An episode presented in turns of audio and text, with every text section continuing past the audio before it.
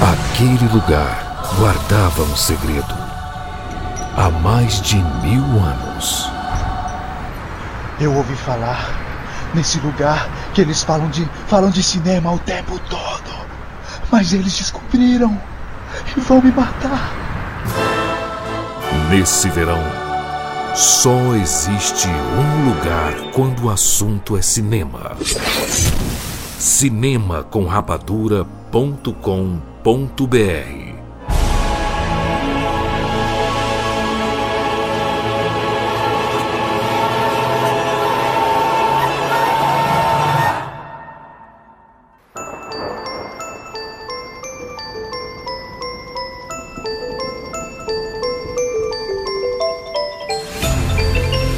Seja bem-vindo, seres Rapadura em todo o Brasil. Está começando mais uma edição do Rapadura Cast. Eu sou Júlio de Filho e no programa de hoje vamos falar sobre tudo em todo lugar ao mesmo tempo. Estamos aqui com o Tiago Siqueira. Jura de filho, a palavra do dia é gratidão. Gratidão a 24, gratidão aos Daniels, gratidão aos irmãos russos. É gratidão por, por esse filme maravilhoso. Muito bem, gra gratidão a você, Siqueira, que está aqui com, no Rapadura há 15 anos. Parabéns aí, Siqueira.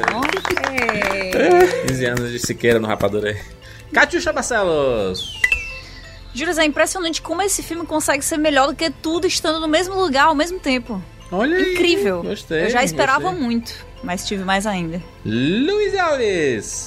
Cara, a forma com que esse filme redefiniu minha relação com Ratatouille é realmente algo a se mencionar. Porque, pra quem não sabe, eu não gosto tanto assim de Ratatouille. Mas agora eu acho que eu vou ter que rever os meus conceitos. Olha só, vamos falar sobre tudo em todo lugar. Ao mesmo tempo, o novo filme da A24 é um filme que está sendo comentado, um filme que está sendo falado. É óbvio que a gente não iria passar batido aqui no Rapadura Cast. Obviamente, com todos os spoilers, tá? Para você poder aproveitar bem esse podcast. A gente tem que conversar com spoilers, como todos os podcasts que a gente faz, né? A gente só conversa com spoilers porque a ideia do Rapadura Cast não é trazer uma visão superficial, até um pouco mais simplória sobre os filmes, é tentar entrar a fundo dos filmes e aí você precisa ter assistido. Eu sei que tem gente que escuta o podcast sem ter assistido o filme. Talvez estrague um pouco a sua experiência, mas tudo bem, né? Você escolhe o que você quer fazer, afinal você é que manda a sua vida, rapaz. E, na- e nas suas outras versões do seu universo. Exceto se existe alguém que manda em você, né? Mas todo mundo tem alguém que manda em você, né? Contra Seja toda de autoridade, menos a minha mãe. Exatamente. Exatamente, mas a gente pede para que você tente assistir esse filme. É, existem formas diferentes aí para você assistir e volta aqui para poder ouvir esse podcast. É isso, vamos falar sobre tudo em todo lugar ao mesmo tempo agora aqui no Rapadura Cast. Olá, galera do Rapadura, todo mundo. Meu nome é Tiago Oliveira, sou de Fortaleza aqui e bem-vindos ao mundo espetacular do cinema.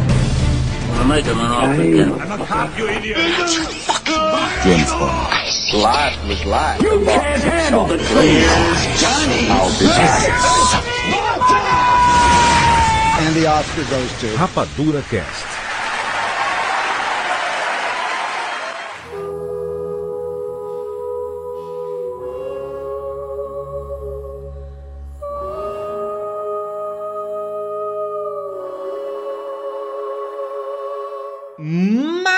Filme falando sobre multiverso, exatamente. A palavra da moda. Tudo em todo lugar ao mesmo tempo. Trata desse assunto do multiverso. É um filme que está caindo na boca das pessoas, né? As pessoas estão come- começando a comentar. Acredito que quando sair em stream, de vez, de vera, vai ser bastante comentado. Né? É um... Juras, esse é o filmezinho que podia, né? Aquele negócio do The Little Train That Could, sabe? Porque esse filme tá há Não, você quer, eu acho que tu vai ter que explicar isso aí do começo, porque Pronto. sabe aquele negócio? Muito pouca gente sabe o que é aquele negócio. Pronto. É aquele filmezinho que ninguém achava que ia dar certo, só que tá entregando toda semana, sabe? É um filme que tá há 14 semanas no top 10 dos Estados Unidos, quando a gente tá gravando esse podcast, entregando um pouquinho de dinheiro, mas de pouquinho em pouquinho se tornou o maior sucesso da 24 em bilheteria de todos os tempos, em todos os países. E, cara, é um filme que, sendo bem realista, ele não, não deveria existir. Primeiro, imagina os Daniels, certo? Que são os roteiristas e diretores desse, desse filme. Acho maravilhoso essa moda dos irmãos, né?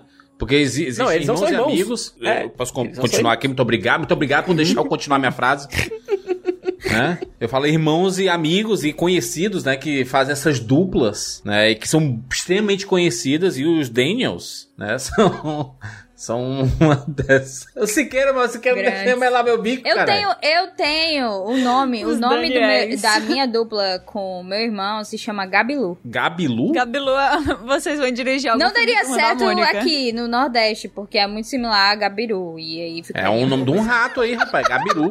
Exato. Mas se a gente fizesse sucesso lá fora, podia dar certo. Poderia dar certo. Não, mas Esse ficaria o é- termo, né? Mas não é a mesma coisa de os Daniels. Gente, os só- Daniels. não, não é a mesma coisa, só quis falar o nome da minha dupla com meu irmão, desculpa. Se eu fizesse Eu uma quis- parceria de direção com vocês, poderia ser Gabilu e Catita. Gabiru e Catita. Excelente! Olha aí, a gente criou O uma nova situação. Ah, mundo. Mas aqui no É, caso mas do- eu quero. dos Daniels, eles não são nomes é, muito famosos, né? Apesar de, de recentemente estarem aparecendo com frequência, inclusive confirmando novos trabalhos futuros. Acho que tudo em todo lugar ao mesmo tempo impulsionou muito a carreira deles, né? Apesar deles terem lançado aquele filme com o Daniel Radcliffe, que é. Um cadáver para sobreviver. Cara, esse filme é uma loucura, né? Cara, o Daniel Radcliffe pô o dano, né? Ele é um. é o Daniel Radcliffe morto soltando peidos. É isso que é o personagem dele.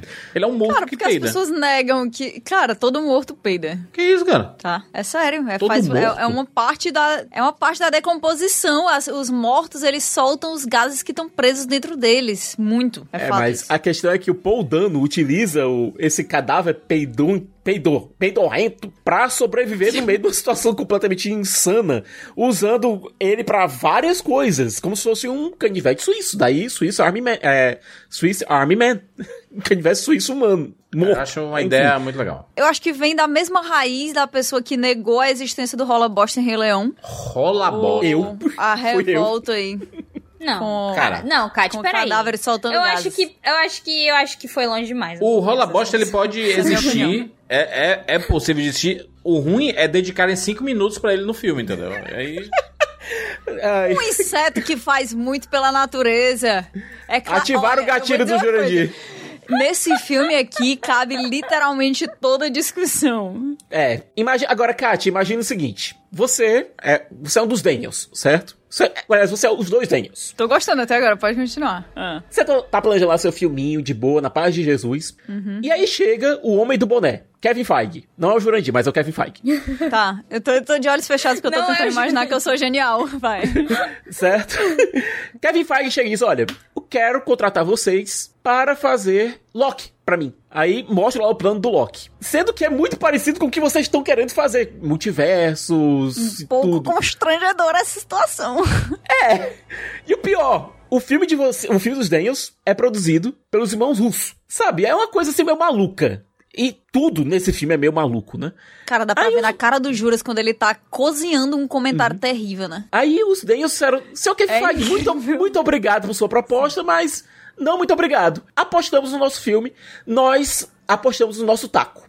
Vamos fazer o nosso filme e vamos negar o plano de saúde, o 13 terceiro, o- todo, toda a segurança financeira que a Marvel dá. É, e o, e o nome, né? Eles fugiram de um pepino, não é verdade? né? Porque se, se eles estão surgindo agora e estão conseguindo fazer seus filmes é, de forma autoral, ele, eles se enclausurarem dentro de uma empresa que não deixa muito esse lado autoral aflorar, porque você tem que fazer determinadas coisas que você não quer fazer. Né? Você tem que seguir, existe um, universo, na verdade existe um multiverso é, né, a- acontecendo aí no, no- na Marvel. E aí, cara, eu, eu acho que eles fizeram uma decisão arriscada, corajosa, mas isso diz muito sobre quem eles são e como eles pensam na carreira deles, entendeu? Porque é, tu- tudo em todo lugar ao, ao mesmo tempo é um filme extremamente inventivo, que tem a assinatura deles. Nos próximos filmes que a gente vai assistir é, deles, talvez a gente consiga reconhecer, porque a gente tem poucos filmes, né? Só tem dois filmes, né? Então não, não, não dá nem pra reconhecer o que é real a assinatura deles. O que, o que é a assinatura deles? São histórias sobre é, introspectivas? Porque no fim, tudo, em todo lugar ao mesmo tempo, existe uma introspecção, né, dos personagens. É uma ali. história de família. É Ah. uma história sobre família, é uma história sobre linguagem, é uma história sobre conexão, uma história sobre é, se abrir para outras possibilidades dentro da sua própria vida, é sobre reconhecer é, essas, poss essas possibilidades dentro da sua própria existência e reconhecer que, por mais que a sua vida pareça, é, pareça comum, pareça pequena, ela tem um grande significado para muita gente. E que as suas escolhas, elas podem influenciar tudo o que acontece ao seu redor e ao redor de, das pessoas que você ama. Sabe? É um filme que eu me apaixonei por esse filme. Sério. Eu acho que eles, eles apesar de a gente não conhecer tanto sobre eles ainda, eles parecem ser é, pessoas bem criativas que, na verdade, eles querem achar uma forma de colocar isso, tipo, fazer, arranjar uma história, colocar isso à frente, né? Quando a gente vê esse filme específico, eles trazem bastante da própria vivência deles, né? Do, das próprias, é, you know, das histórias deles em si, mas acima de tudo, eles querem é, levar à frente essa história original com toda a criatividade possível. Eu imagino que, sei lá, se o Kevin Feige chegasse para eles em um momento em que eles não estivessem fazendo algo e não estivessem fazendo algo especificamente tão parecido com, quanto aquilo que eles estavam sendo oferecidos, talvez eles aceitassem. É. Talvez eles aceitassem. Acho. Se eles tivessem, por exemplo, se eles não estivessem desenvolvendo isso e, cara, chegasse Loki para eles, seria tipo assim, o projeto perfeito para eles uhum. colocarem isso à frente. Ele, é, então, assim, tipo, eu acho que de fato, é um presente pra gente que eles não tenham aceitado esse, esse trabalho do Kevin Feige propôs. Mas eu não, não, realmente não descartaria a possibilidade de um dia, né, eles aceitarem se o Kevin Feige chegasse pra... O que o Kevin Feige seria maluco se eles não tentassem novamente futuramente. Mas eu tô muito ansiosa, muito mesmo para ver o que eles podem fazer aí. Porque, cara, é isso, como o Júlio disse, só tem dois filmes. E então, imagina, cara, é absurdo. É. Não, e... É. Uh, tem uma coisa nesse filme que ele visualmente é incrível. Visualmente é um longa extremamente inventivo, é um longa extremamente imaginativo, que eles fizeram muito com pouco, e com pouco eu digo que a equipe de efeitos especiais deles era composta por nove pessoas, incluindo eles dois. Isso aí é um negócio que eu fico assim, rapaz, a Marvel ia ser um veneno na mão desse povo. Porque tem, a, tem aquela regra de ouro que a gente fala que pessoas geniais têm um veneno muito específico que chama dinheiro, né? Isso. Quando você coloca e diz assim, olha, faz aí o que, o que tu quiser dentro disso aqui que a gente tá pedindo, principalmente na Marvel, né? Porque a gente sabe que existe um, um, uma série de regras na Marvel, todas as produções de lá, elas são muito restritas ao funcionamento de um universo muito maior e aos planos que a gente ainda nem sabe que existem.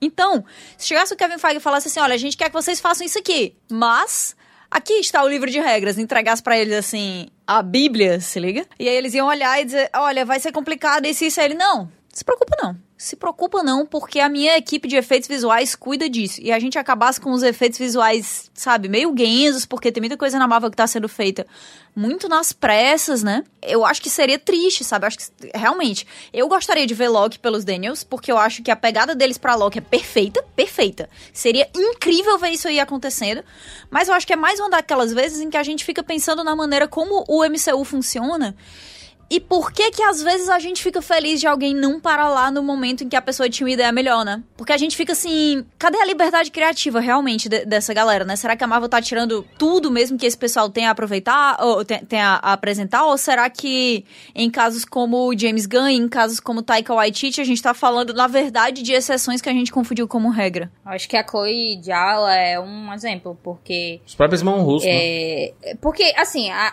ela já tinha, a gente, ela já tinha feito o filme, já tinha identidade, apesar de pouco, na verdade, também, né? Assim como a gente pode até trazer esse, esse comparativo. Ela, eu, eu acredito que Eternos tem bastante da, dela, mas também tem bastante da Marvel. Então, é uma situação em que você vê os dois e fica pensando, tipo, e se tivesse um pouco mais dela? se tivesse um pouco mais dela e menos da Marvel, como seria isso? Então, é, é, é a Kat foi no ponto aí, porque Cara, foi, eu fiquei muito feliz. Caramba, ela vai dirigir Eternos, todo esse elenco e tudo isso. Então, muito animada. E quando você vai ver o filme, você fica tipo, meu Deus, quanta Marvel existe dentro desse filme, eu não aguento mais.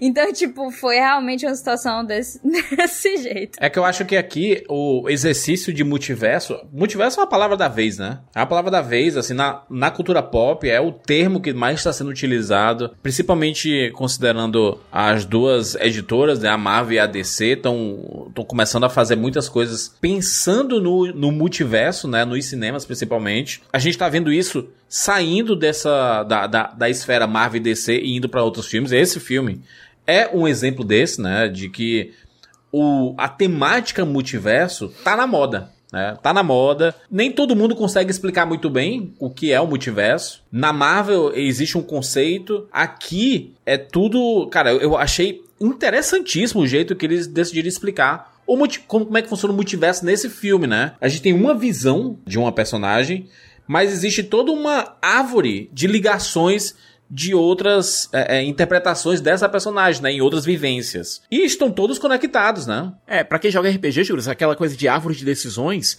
Tipo, cada decisão que você toma cria uma árvore de decisões diferente. E cada uma dessas decisões cria outra árvore de decisões diferentes. Então as coisas vão se multiplicando. Por exemplo, quando a gente vê a, aquela árvore de decisões que ela toma na hora de ir embora de casa. E se casar com o marido e ir embora. Sim.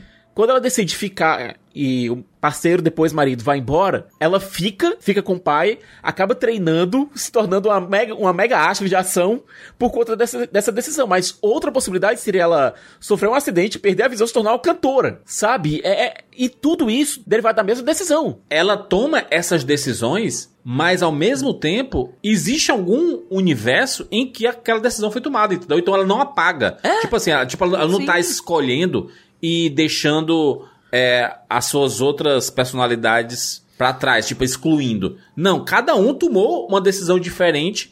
Isso faz a gente pensar sobre tudo que a gente fez na, na nossa vida, né? De escolha e, e que existe, tá. sei lá, um outro eu que tomou uma outra decisão anos atrás e que escolheu. Foi só que eu pensei quando eu saí. Caraca, saí isso é muito cinema, doido. Eu fiquei, meu Deus, a, a minha Luísa que ficou em Manaus, ela provavelmente foi bem sucedida.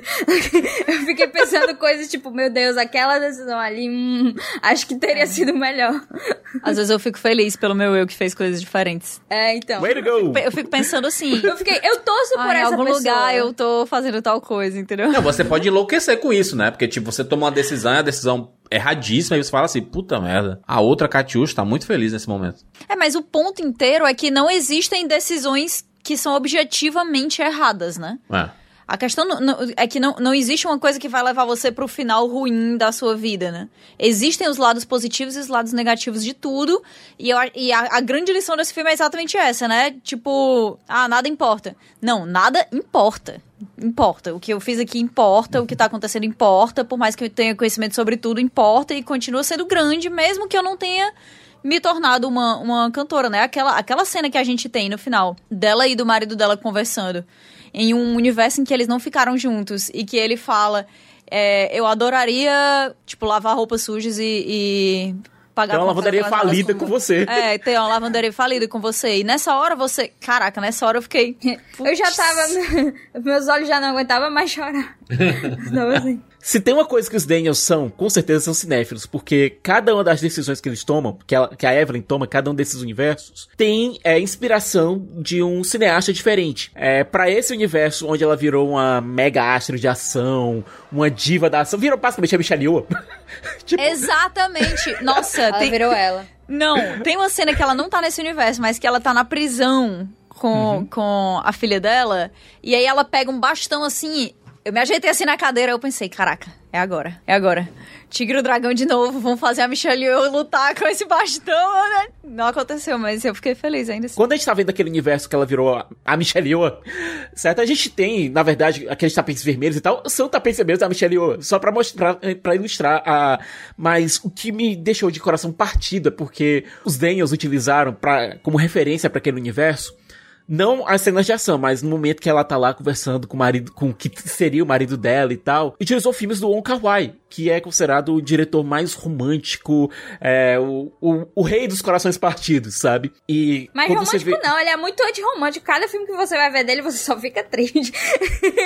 Mas, é tipo, é romance, aí... mas até certo ponto. Mas isso é romance. Amor é tristeza. a galera que acha que não é, porque não entendeu, pô. E eu fiquei assim, eu fiquei, eu fiquei assistindo essa cena, eu, chor, eu chorando, eu chorando sozinho naquele.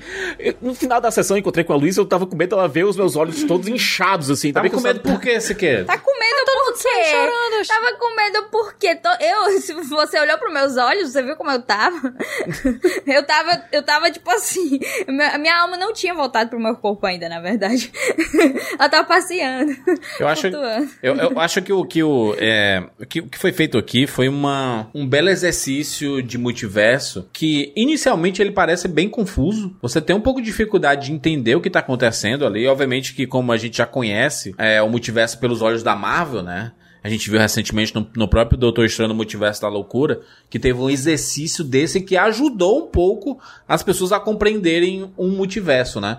E, mas aqui é um multiverso muito mais complexo. Eu, eu senti uma vibe quase Sense8, sabe? Da Lana Wachowski, né? Da, Lana? Lan- da- da- é, das duas Wachowskis e do J. Marcus Straczynski. Exatamente. Cara, Sense8, ele tem aquela parada de estar todo mundo conectado e você poder emprestar habilidades, né? É, estando em lugares diversos, assim. Mas como você tá conectado, você consegue emprestar essas habilidades. Aqui no, no multiverso, cara, você pode puxar uma habilidade que uma, uma outra personalidade sua em um outro universo conseguiu ad- adquirir, você não tem. Mas como você tá conectado nessa teia aqui, você tem a teia central que li- liga tudo, você consegue puxar essas habilidades. Então vira quase aquele aquele download, aquele upload do Matrix, Do né? Matrix. Que você tá aprendendo Kung Fu, aprendi não sei o que, aprendi não sei o que. Você vai pegando as habilidades que cada personalidade sua tem em um universo diferente. E isso dá um recurso narrativo muito massa, porque a Michelle Yeoh aqui ela entrega uma variedade de interpretações aqui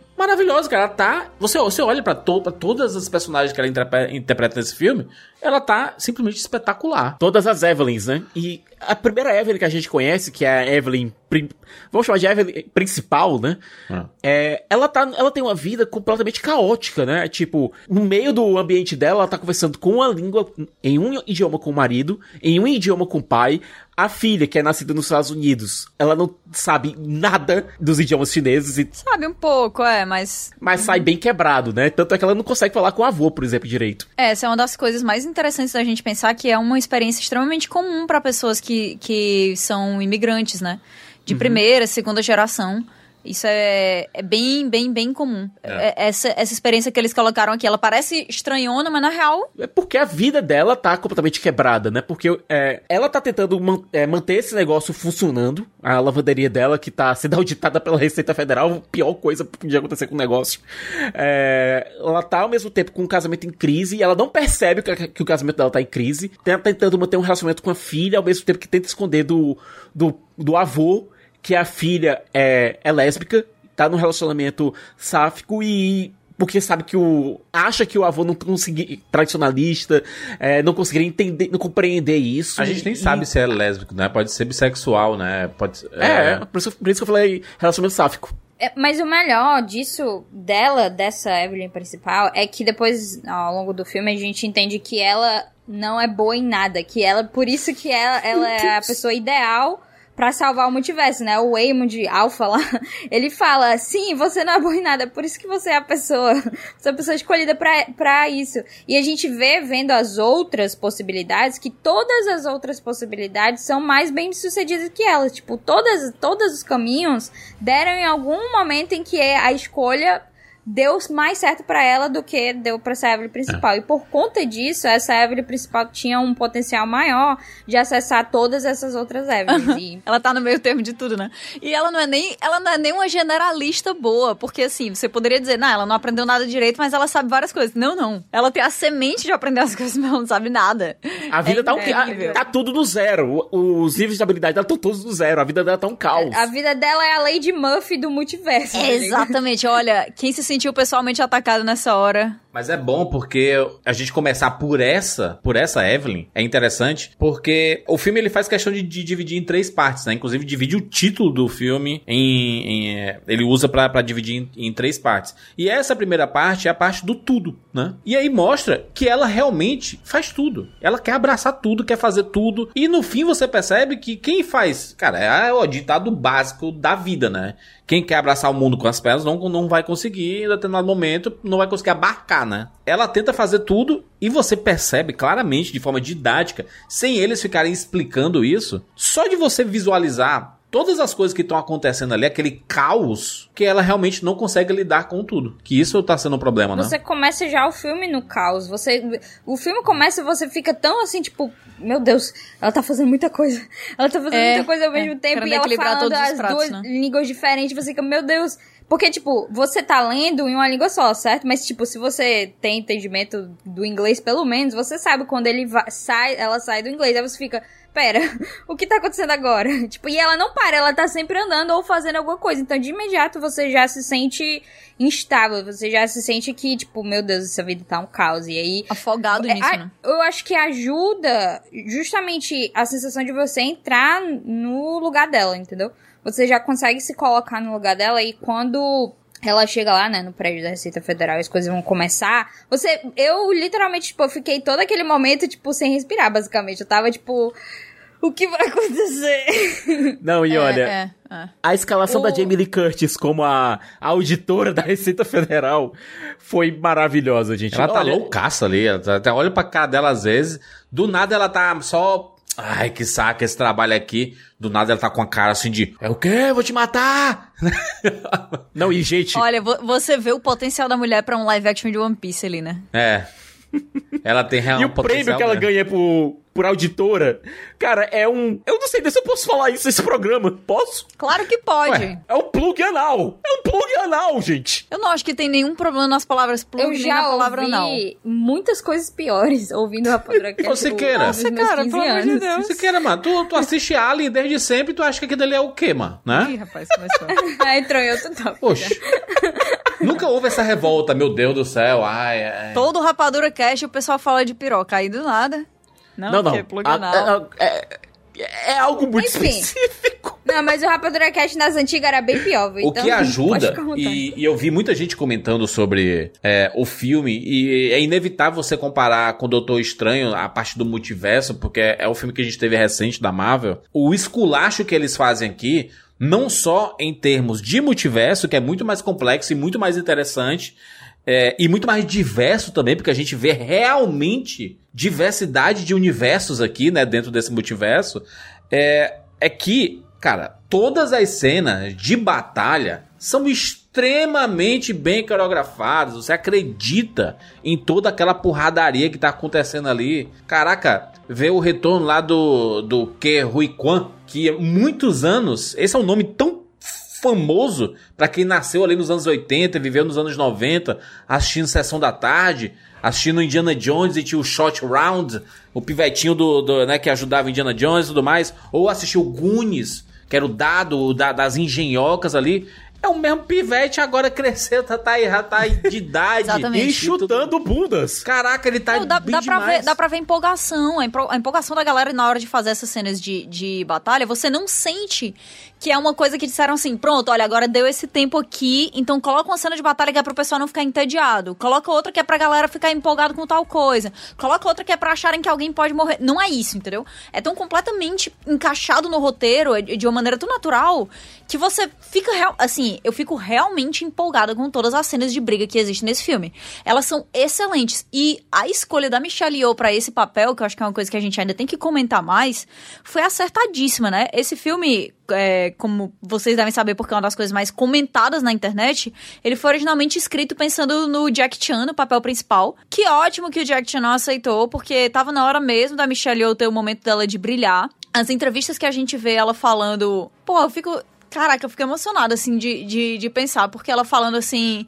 Que leu o roteiro e ficou. Ela, ela sentiu na hora que esperou aquele papel a vida inteira, sabe? Imagina o que é ser uma, uma mulher asiática que tá na indústria cinematográfica há tanto tempo, que teve tantos papéis tão grandes e tão marcantes, mas que tem uma. uma...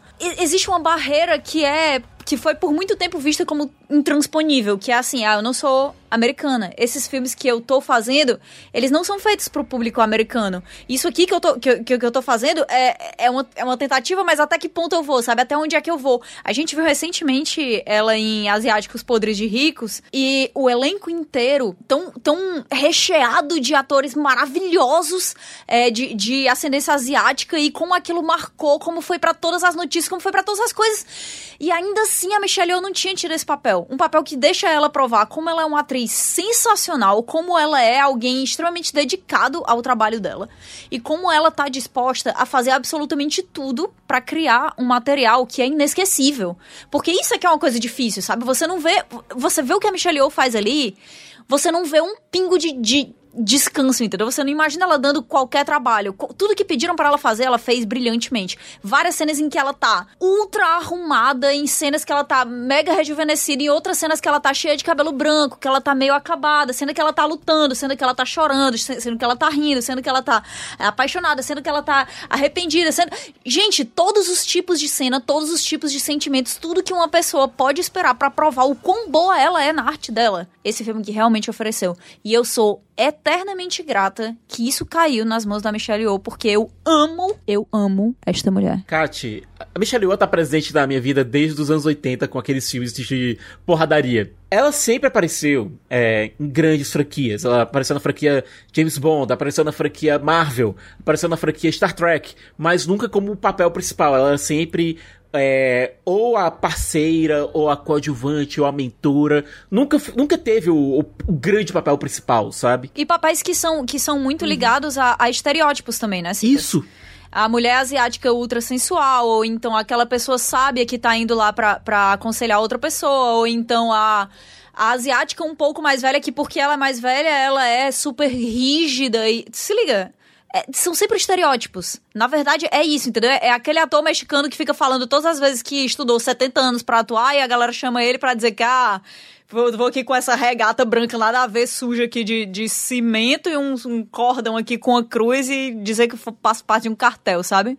E, Kat, quando sai uma foto dela com o roteiro, com um binder com o roteiro desse tamanho aqui, cheio de anotações, sabe, você via a felicidade do rosto dela, dela tá lá brigando. Não é não, acho que brigando não é a, a, a palavra certa, mas colocando o máximo dela possível em cada página, sabe?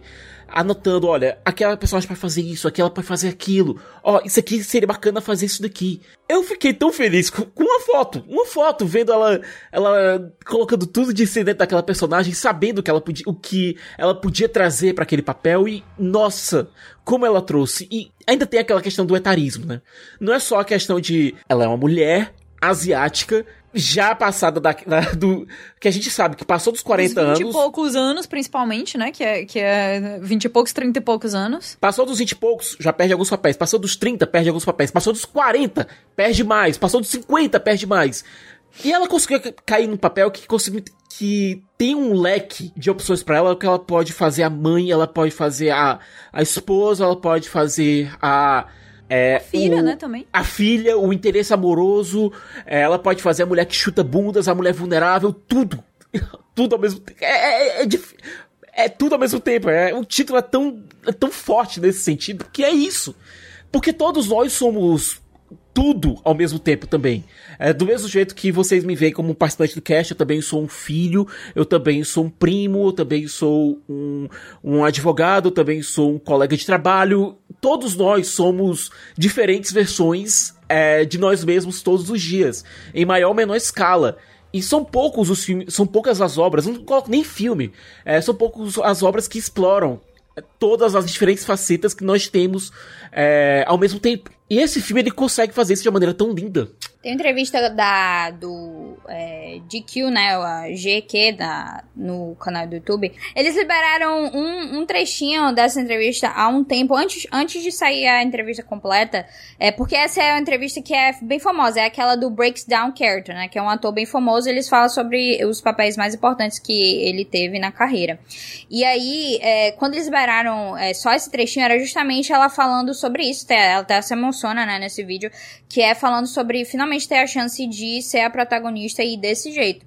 Só que o vídeo inteiro, o vídeo o vídeo completo é muito interessante porque esses papéis que vocês mencionaram, tipo, papel James Bond, papel em, em Podres de Rico, etc., ela fala sobre, sobre eles não com tipo, ah, foi legal, mas poderia ter sido melhor. Não, ela fala que toda vez que ela aceitou um papel, ela pôde, ela, ela, e o jeito que ela fala, ela dizendo que é grata de poder ter levado algo dela e algo do, do que ela se preparou para o papel específico. Ela fala como ela fez isso para James Bond, ela fala como fez isso para Podre de Rico. Inclusive, ela, ela diz que pra, antes de aceitar o papel em Podre de Rico, ela, ela teve que ter uma, uma um encontro é, presencial com o diretor para ver o que que ele dizia, tipo, se ele realmente acreditava no projeto, porque se ele não acreditasse, ela não faria, etc. Então é bem interessante esse vídeo, porque eu acho que dá um insight bem bem bacana sobre uma pessoa que tá nessa carreira há muito tempo e que poderia de fato ter uma, uma visão de tipo, ah, foi legal o que eu fiz, mas poderia ter sido melhor. E na verdade ela, tipo,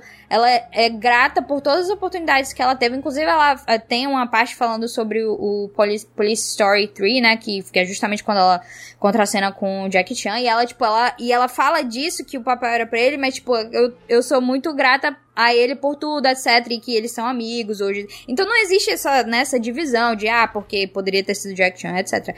A gente foi muito bom foi muito bom, acho que, não só pra ela, como pra gente também, vendo o filme, que isso tenha acontecido. É um lance que, tipo, destino, meu Deus, veio do céus, etc. E, e, deu muito certo. E eu realmente acho que esse é um tipo de papel que, que, que, cara, ela teria que ser indicada ao Oscar. E, tipo, não sei quem vai competir, mas eu daria fácil o Oscar pra ela, porque a, eu a gente sabe que a academia ela não, não né, gosta muito de filmes sci-fi, etc. E esse filme tem muito sci-fi nesse sentido. Mas é um papel perfeito, justamente como a Kat falou, que demonstra todas essas, essas facetas. Tipo, porque o filme, ele tem todos os gêneros. É um filme de ação, é um filme de comédia, é um filme de romance, é um filme de drama. Então imagina você ter a chance de mostrar todas essas, essas facetas em um filme só. É realmente absurdo.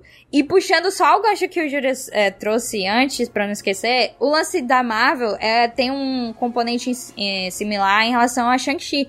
Porque o, os Daniels, eles viram a equipe do Marshall, Marshall Club, que, que trabalhou no, em Shang-Chi também, e viram no YouTube, porque é um clube de artes marciais que tem um canal no YouTube que eles, tipo, postavam foto, é, vídeos desse estilo, e eles, caramba, a gente tem que trazer é, essa equipe para fazer as coreografias. E essa equipe a gente vê também em Shang-Chi, é um ponto similar entre os dois. Então, novamente a Marvel aí combinando as coisas a com A melhor coreografia de luta da Marvel dos últimos anos é de Shang-Chi, né? É. Até porque, tipo, tem o, tem o, o coordenador que, né, que tinha trabalhado com Jack Chan e o próprio, o próprio vilão lá, o Capanga, o Death Dealer, né? É um, um dos caras que, que é do Marshall Club, que ele tá naquela, naquela cena com os Plugionais. Meu é. A situação toda. Caraca, essas duas cenas são inacreditáveis. Você não acredita é, que. Essa cena é inacreditável né? e esses dois são os irmãos desse, desse clube. então, enfim. Belos plugs. É incrível. Né? A, a, ele, eles andando, o jeito que eles andam com o plug assim, e eles pulando, e tem uma hora que eles caem de bunda assim no chão, que eu falo assim, meu Deus do céu, se, se aí não, não, não arregaçou, né? Não tinha. Eu, na vida real, acho que não tinha um. Bom. Não, não devia ter. É, não, deve, não devia ter um. Cara, mas é porque é muito. É, são, são saídas. Plug anal. Plug anal. É o que são, você está procurando. São saídas inteligentes para você ativar coisas do multiverso. Então, às vezes, é um dedo no nariz, é um, é um espirro, é uma beliscada, é um corte de papel na mão, que vai puxar algum... Essas são improbabilidades, né? Isso. Isso. Quanto mais improvável, você consegue alcançar um multiverso diferente. Por exemplo, ela tá numa cena de ação contra a personagem da Jamie Curtis, e o, o, bom, o a, a, a ativação que ela teria para acessar essas habilidades seria dizer um eu te amo.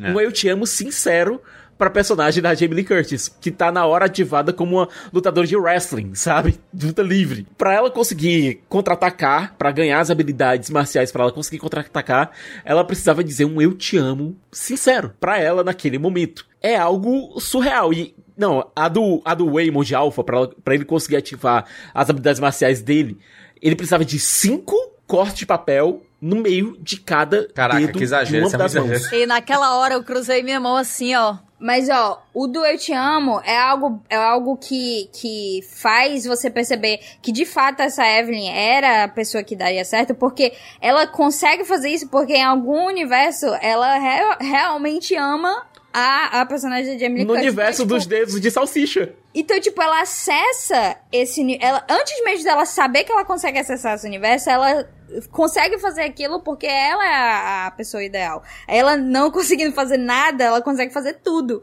Então é genial por esse motivo também. Tipo, é bizarro. É muito bom. É mais fácil você alcançar qualquer coisa se você tá num ponto de neutralidade do que se você tá em um ponto contrário àquilo ali, né? Se eu, se eu tô entre ser uma cantora e ser uma artista marcial, é mais fácil eu me tornar um artista marcial se eu estiver no meio do que se eu for uma cantora. E vice-versa. Então ela tá no meio de absolutamente tudo. Ela fez absolutamente nada. Gente, isso me dá uma esperança, sei lá. Eu, eu vi comentários de pessoas falando especificamente do Jack Chan, né? Que ele, a possibilidade dele estar nesse filme e dele interpretar o marido dela, no caso, né? É, só que, é o seguinte, o, o Jack Chan ele já não tem mais a idade pra fazer determinadas cenas de ação que o Waymond aqui entrega, né? Existe uma entrega de cenas de ação muito boas. Cara, a parte da demais. pochete lá, eu achei Tem um espetacular. vídeo, cara. tem um vídeo detalhando essa luta. Por favor, vão atrás de ver esse vídeo, porque é Muito incrível. detalhe. Cara, é muito, é muito bem É feito. incrível. É muito bem feito e é, é muito bem atuado. E ele tá muito bem, né? É, porque de vez em quando ele tem que fazer a transição também, né? Do Waymond comum, Sim. né? Pro wa- alfa. E a cara dele mudando totalmente, que ele tá tipo. Ele vira um galanzão, que ele tira o óculos, né? Ele fica bonitão assim. Não, é porque, né? Eu não, não me importo com você aqui. Ele tem três versões, né? Ele tem a versão do Waymond Alpha, que é o, o Waymond herói de ficção científica, basicamente. Tem o Waymond primordial, que é aquele que a gente vê com ela, que é o cara que ela vê, ela o enxerga de fato como um banana, porque ele é muito passivo. E tem o Waymond, o Waymond galão, o Waymond, o Waymond Raymond Tony que ficou Long, para trás e que se tornou É. o cara mais sensual do mundo, sim. Ele que virou o Tony Long, que virou o Tony Long num filme do Wong Kar Wai, basicamente. É, sendo lá o herói, char, o, o galã charmoso, que tá lá do lado e tal, nas sombras, e pensando... No escuro todo mundo é bonito, né? Vocês conseguem imaginar isso? Faz- faze- fazendo o exercício multiversal proposto pelo filme aqui, de você conseguir imaginar que outras versões de você estariam realmente muito diferentes do que você é hoje. Eu sei que aqui dali é muito ficção científica, porque realmente é muito diferente, né? É muito. É, é uma linha completamente diferente ali. Mas é um exercício, né? Dá pra imaginar momentos específicos da vida que vocês fizeram Toda, escolhas. toda noite, quando eu deito, eu 50% penso nos meus erros desde os 7 anos de idade. E depois Exato. nisso. É um exercício Todos nós. diário desde, desde que eu tive consciência da minha própria existência. Não, mas eu acho muito bacana. Eu, assim, eu acho que esse filme ele meio que despertou isso a um nível um pouquinho maior, porque, né? Ele finalmente me deu, tipo, uma ferramenta visual de caramba. Olha só, que doideira. Mas eu acho que todo mundo, em certo nível, imagina o que teria sido é, se uma decisão tivesse sido diferente. Tipo, principalmente se sua vida mudou bastante. No meu caso, minha vida tem diversos turning points que, que tipo, realmente. Se, se eu tivesse feito algo diferente, algo diferente, muito diferente, teria acontecido. Então, definitivamente esse filme falou comigo nesse nível também. Não, é universal nesse sentido, porque, cara, todos nós temos aquele momento em que decidimos agir ou não em determinada situação. Temos aquele momento que, basicamente, é, a gente escolhe que vai ser, entre aspas, quando crescer, sabe? Você, E Siqueira, que tu, esse se momento- não fosse advogado, ia ser o quê, Siqueira? Qual, qual seria a escolha? Do, é, o vestibular, né? Terceiro ano, aquele momento é, absurdo, né? Que uma pessoa de 17 anos tem que escolher o que você vai fazer pro resto da sua vida. E aí você escolhe uma profissão, às vezes dá certo, né? Você escolher. Normalmente se diz que a sua formação verdadeira é a segunda, né? A que você já toma consciente anos depois, né? Os dois cursos que eu tava. Pleitiano. É, eram jornalismo e direito. Nossa, eu ia dizer paquerando. Aí eu juro, assim, pleiteando. Pleitiano. Era jornalismo e direito. Então é aquela coisa. Eu meio que fiquei no meio termo, né? Ficou nos dois ali, né? tá comunicando, É aquela coisa do, no- do Eldorado. Both, both, both. E tu, Kat, tu, tu foi o quê? Era, era o quê? Pensou diversas Eu sou vezes? veterinária, cara. Veterinária? É, mas, mas, mas, mas tu tem a vibe. É, mas a minha segunda opção era serviço social. Aí. Porque Completamente é- diferente. Pois é, porque a minha mãe é assistente social, né? E eu sempre andei muito com ela no trabalho e tudo mais. Sempre admirei muito o que ela fazia. Então, tinha uma vontade também muito grande de fazer. Acabei não fazendo isso. Mas eu acho que, talvez... Eu acho que veterinária seria uma coisa que, ironicamente, porque é um negócio que eu escolhi quando era criança e todas as minhas outras escolhas eram, tipo, comer terra, né? Eu acho que, ironicamente, eu faria isso bem. Kat, tu tem uma obsessão por comer terra que é tipo assim. Cara, sabe por que eu tenho uma obsessão por comer terra? Eu vou contar uma história triste, tá? Eu tenho uma obsessão por comer terra porque teve uma vez que eu fui obrigada a comer terra por bullies no colégio, na escola. A bichinha. E até hoje é um trauma muito Como forte. é? assim. Mas é porque, É sério. às vezes, se, se- se você pensar que a paçoquita esmagada ela é igual terra, Dá a impressão Não é não, de a por isso terra é não bem gosto. mais crocante. Qual foi a última vez que não você comeu terra juras? Porque eu sou um especialista. Mas, o- é, engraçado que eu, talvez, eu seria advogado no lugar do Siqueira. Olha aí, Lu, Lu advogada. Seria boa, viu? Seria brabíssima. Seria boa. Talvez. Se eu tivesse feito a escolha Brabíssima. certa, aquela, né? Se eu tivesse, se eu tivesse estudado direito e feito alguma coisa certa na minha vida, seria isso. Então, ah, enfim, não, não aconteceu. A galera ia ter medo, viu, de ti? não Só que tem não. a gente formada de direito aí que tá sem fazer nada na vida, tá? Só esperando. Mas eu tenho certeza que essa versão foi melhor. Mas enfim, é como a, o, né, o, a, a mensagem do filme é que a mensagem do filme é que Tu tudo ia ter bem, paciência, se a sua Lu? versão é a pior de todas. Tem que ter paciência direito, hein? Imagina advogado. Júlia, tu acha que a versão que tu conheceu agora sempre foi assim? Urra! mas, mas eu acho Mas que eu já tive mais- paciência na vida, eu já tive, já fui uma pessoa iluminada. Mas enfim, é um exercício muito bom, porque eu proponho aqui, se as pessoas não... Assim, eu acho meio difícil as pessoas não fazerem isso já, porque... eu Mas é meio enlouquecedor, mas- mas porque se você não- pode ficar preso na possibilidade. Não, mas e não é enlouquecedor, não. Não é enlouquecedor, porque, porque você não consegue ver. Se eu conseguisse visual, se eu conseguisse visualizar as minhas eus, aí de fato seria enlouquecedor, eu morreria, porque eu preferiria viver na vida delas e não na minha. Mas como isso não é possível, é tudo bem, é só pensar, tipo, caramba. Eu vou te dizer. Eu, eu Que posso, posso te dizer aqui? Eu vou dizer que eu sou uma pessoa experiente, né? Eu fiz 40 anos.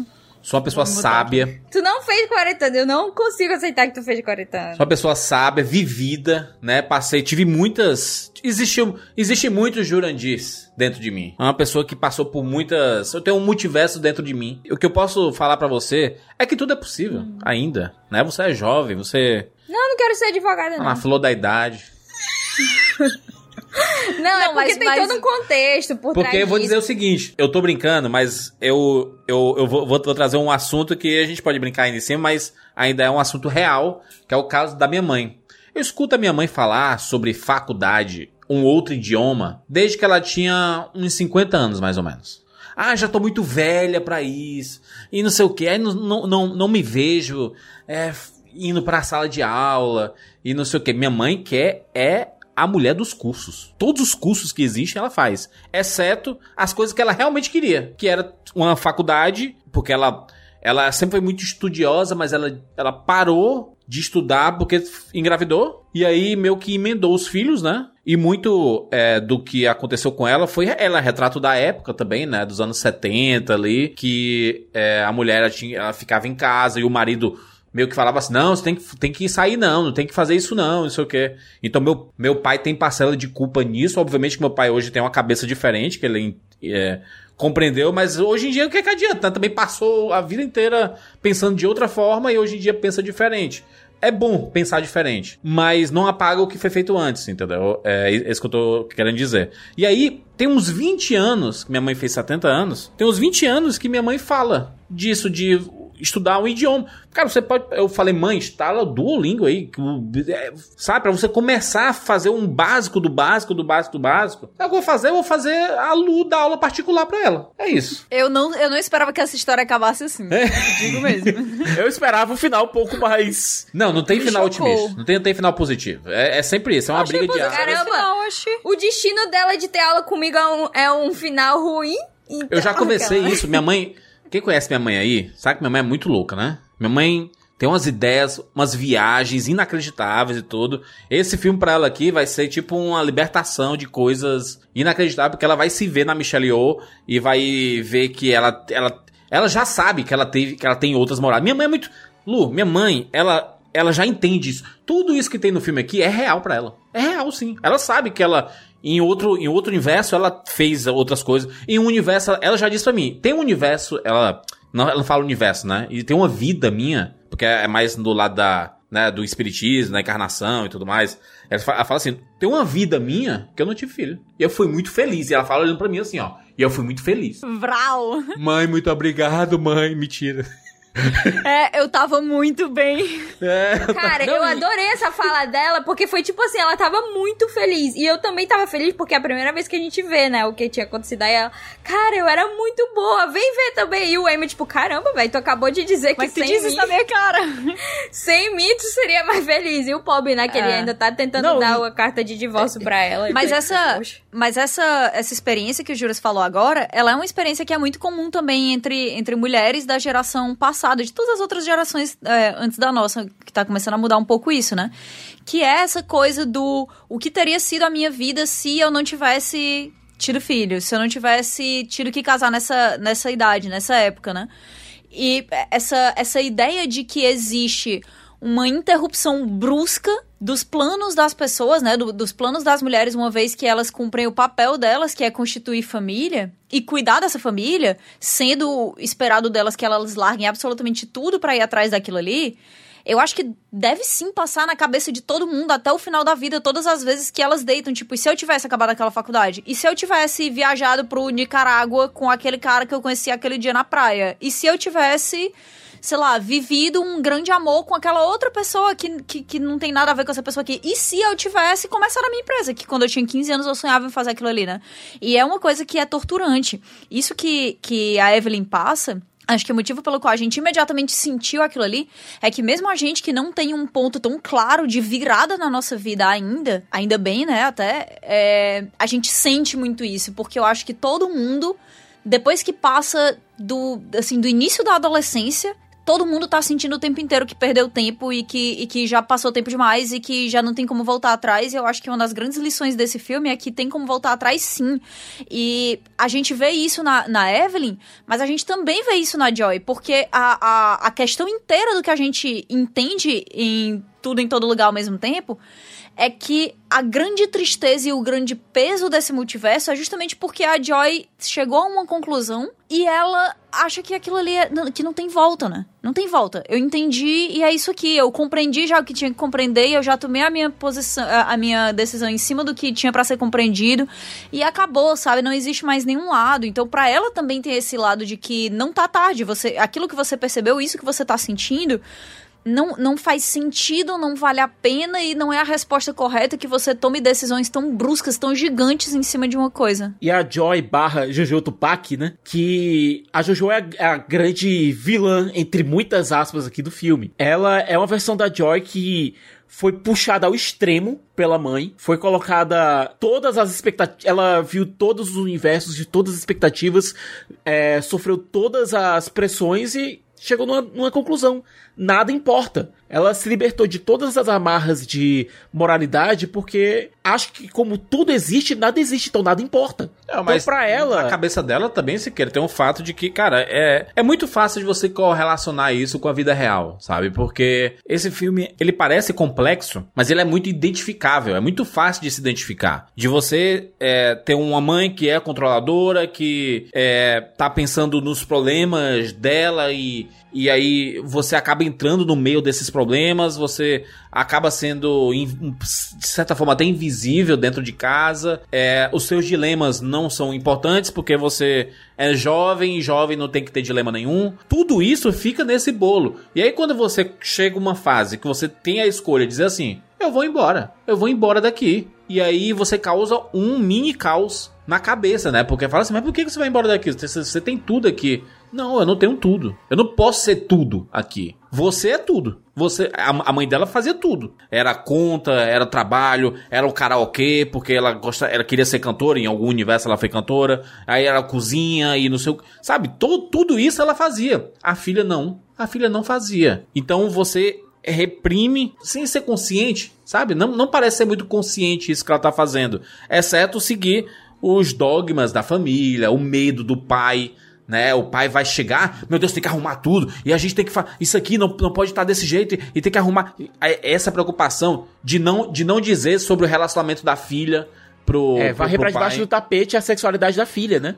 Então- É, é literalmente esconder, né? É dizer, não, é só uma amiga dela. uma, um conjunto de situações que fazem com que a, a filha, cara, a filha tem muita convicção de que ela realmente tem que acabar com aquele com, a- com esse multiverso todo aqui, porque obviamente que tudo no filme é metafórico, sabe? É metafórico. É, a gente tá vendo uma, uma explicação de ficção científica e não sei o que, é, aparelhos, conexões com o multiverso, mas no fim é, é, é, é mais simples do que parece, sabe? É, é muito é uma história mais de família. É uma história de família, é uma história de relacionamento, é, é uma história sobre o presente, sabe? Não é história sobre passado e futuro. É sobre o presente, sobre coisas que você tem e que você não valoriza, porque você não enxerga, você não, é, não, não consegue entender a importância. A gente viu isso em A Felicidade Não Se Compra. Você se sente mal porque tá tudo dando errado na sua vida e tudo mais, mas quando você tem uma experiência de enxergar como seria a vida sem você ali, ou sem aquelas pessoas, você percebe que você já tem muita coisa, mas você talvez não esteja enxergando o que tem ali ao seu lado, sabe? Quando ela começa a reparar, por exemplo, no comportamento do Eamon, depois da toda a confusão que ela fez no, na, na, na lavanderia, e o bichinho chorando, limpando e cantando, sabe? Assim. E ela, ela vê assim: caraca, esse cara é precioso, ele tá do meu lado desde sempre, ele. Ele, ele fica com raiva de, de, de, algumas ideias minhas aqui, mas ele nunca deixou de estar do meu lado e tudo mais. E ele tava até sugerindo se divorciar porque ele viu que ele não estava tendo mais espaço ali, sabe? Então, todos esses questionamentos são coisas muito pessoais, são coisas que a ficção científica ela fica de lado pra gente ver o quanto é humano é tudo ali, sabe? Todos aqueles comportamentos. Se você tira toda a perfumaria, se você tira todos os enfeites, todos os penduricalhos, o que sobra é uma história realmente de pessoas tentando se conectar umas com as outras. O Waymond tentando colocar o caminho dele de, de paz, o, de, não é de passividade, mas sim de resolução de conflitos. Ah, e é de carinho também, né, cara? Que é uma coisa que é muito colocada visualmente, assim, de um jeito muito claro, que ela tá tão ocupada com tudo que ela tem que fazer, e ela realmente tem que fazer muito, que às vezes ele quer ser tocado, né? E essa, e essa cultura de intimidade, de, de proximidade, também é uma coisa que estereotipicamente é muito é muito diferente do que a gente do que a gente vê em casais como eles dois, né? E, e sei lá, cara, é mais um filme de, de trauma geracional sendo colocado aqui por, por pessoas que vieram de, de famílias de imigrantes, né? Mais uma vez, uma, uma fantasia que uma criança que se tornou um adulto criativo que acabou entrando nessa indústria nutriu a vida inteira de que um dia os pais chegassem para ele e dissessem: Não, eu entendo, eu tenho, eu tenho aqui esse carinho sim, eu sei demonstrar sim, desculpa, eu, eu, eu sinto que, que. Eu sei que eu errei. Eu, eu, eu, posso dizer que eu errei sim. Eu vejo todas as vezes que você acertou. Eu vejo como isso aqui podia ter sido melhor. Né? Acho que é muito claro o quanto esse, esse peso, tanto cultural como realmente, sei lá, essa, essa pressão gigantesca de performar melhor do que os outros porque você tá chegando em um lugar que não é visto como o seu, né? Como isso acaba pesando nessas famílias, como isso acaba pesando nessas crianças e como esse peso afasta todo mundo. Afasta a Evelyn do, do, do marido, afasta da filha, afasta a filha da namorada, afasta a, a namorada e a filha do avô, afasta todo mundo. Não, e Kat, teve aquele momento em que a gente vê o universo de pedra, onde a vida basicamente não cresceu e todo mundo é pedra. Foi o primeiro momento que elas, a, a Evelyn e a Joy puderam parar e contemplar uma a outra, sabe? E rir do absurdo do que estava acontecendo. Quando a gente vê aquelas duas pedras e só as legendas, sabe? Mostrando as duas rindo da, e fazendo piadas bestas de pedra sabe? Cara, eu nunca pensei que eu ia ter empatia e ia ficar triste por ver uma pedra rolando. E por ver uma pedra rolando atrás da pedra rolando.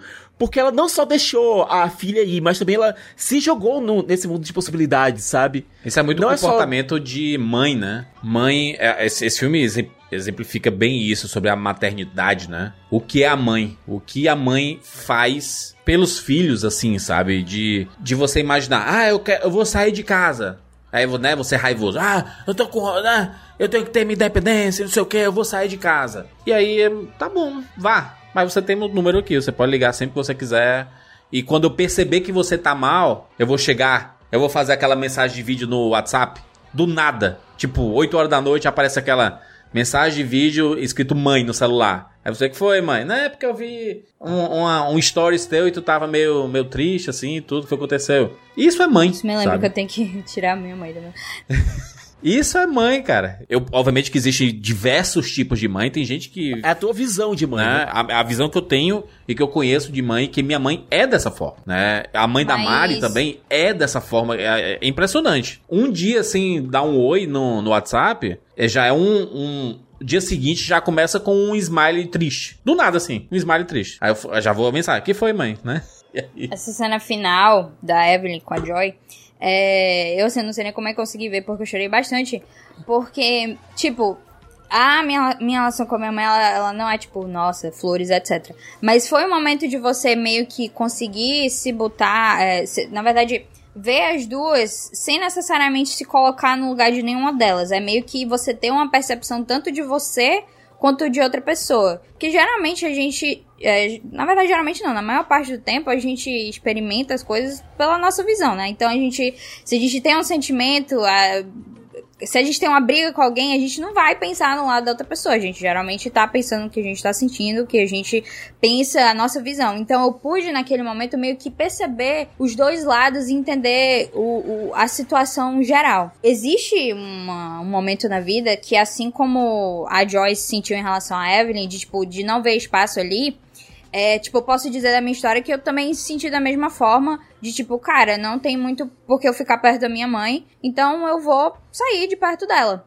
E esse, essa re realização da, que a Evelyn tem é, no filme, nesse momento, tipo, ela, ela parece rápida, né? Mas assim, obviamente havia passado muito tempo entre a relação das duas, etc. Mas, tipo, entre o tempo em que, a, em que eu saí da casa da minha mãe, por exemplo, e até o tempo dela sei lá, chegar a um mínimo de entendimento do, da nossa relação e do que tinha acontecido, se passou muito tempo. Então, se você imagina a situação da Joy, de tipo, da, quando você faz a alegoria, né, de caramba, ela viu todos os multiversos e ela acha que nada importa, imagina quanto tempo ela teria passado com o sentimento de que nada importa, ou então de que ela mesma não importa. A gente consegue ver que a Joy ali, ela tá, tipo, desistindo, desistindo de viver, basicamente. Ela não quer, porque se nada importa, não tem para que eu experimentar isso. Então a gente consegue ver que ela até mesmo quando a, a Evelyn, né, vai até ela e meio que abraça ela, etc., a Joy não quer isso.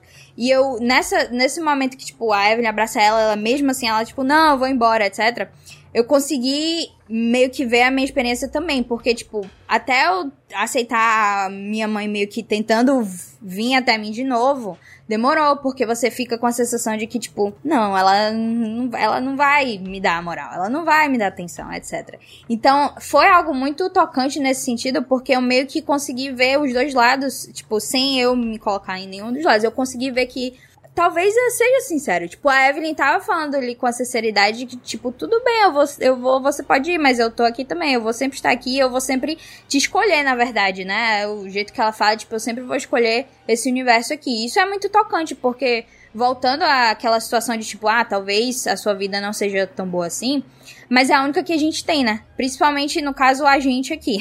a gente não tem opção de entrar em outros universos e viver através deles. Então, de fato, essa é a única vida que a gente tem. Então, mesmo com problemas ou então com situações que talvez não não tivessem sido ideais, você está numa posição que você tem que aproveitar o que você tem e as relações que você tem, principalmente, né? Quando o, a questão do Waymond também me pegou bastante de ela finalmente ver que ela, ele consegue resolver as situações com, né? Com gentileza, tipo, é a arma dele, né? Ele consegue resolver as situações dessa forma. Foi muito tocante também, porque é isso, você, ele, ela achava que, tipo, ah, ele nunca. Ah, as pessoas vão bater nele sempre, porque ele ah, é muito mole, não sei o que lá. E ela sempre ficava achando que a agressividade seria a resposta para tudo, né? Não, e a sensação de que se ela não resolver, não vai ser resolvido, né? Pois é, e aí e, e ela finalmente abre os olhos para ver que ele tá resolvendo de uma forma de boa, gentileza, etc. Isso também é um jeito de solucionar as coisas. Abre os olhos também para esse tipo de pessoa que, tipo é, sempre, sempre quer resolver tudo. Então, foi muita coisa que falou comigo ao mesmo tempo, né? De novo usando o filme, mas, tipo, é muitas coisas que falam com você e o, a genialidade disso é que ele sai da parte da ação e você tá, tipo, muito, tipo, ah, meu Deus, isso é a melhor coreografia de luta que eu já vi na minha vida. E aí ele te dá um soco no estômago, assim, com todas essas partes emocionais. Então você meio que não tem o que fazer. Você só simplesmente chora. Eu, eu chorei, tipo, comecei a chorar e eu não parei mais de chorar. Você chora, ri, fica empolgado, tudo, novamente, não, ao gente. mesmo tempo. Gente, a gente, a gente tá desesperado, depois a gente tá empolgado, depois a gente tá chorando de rico Rakakuni, depois a gente Cara, tá o chorando, Rakakuni... cara, que não, peraí, isso tem que ser mencionado aqui. O Rakakuni tem que ser trazido à tona, porque eu, eu, eu acho... Eu não sei, eu tinha convulsões de rir. Porque, cara, não é possível que isso tenha acontecido em um filme. A situação do Rakakuni é... é primeiro, ela, ela fica, tipo... Ela, ela menciona como se, tipo, ah, ela tá, né? Ela errou o falando nome, né? Hakakuni errado, exato. ela tá falando Hakakuni errado. Aí, tipo, a Joy e o Amos lá ficam, não, não, Hakakuni, É não sei o quê. Ratatouille. Aí depois você vê que, de fato, existe um universo que existe um Hakakuni. Na hora que ela sobe das costas do cara e começa a controlar o Cara, Não, é porque, tipo assim, ó, é- existem É coisas.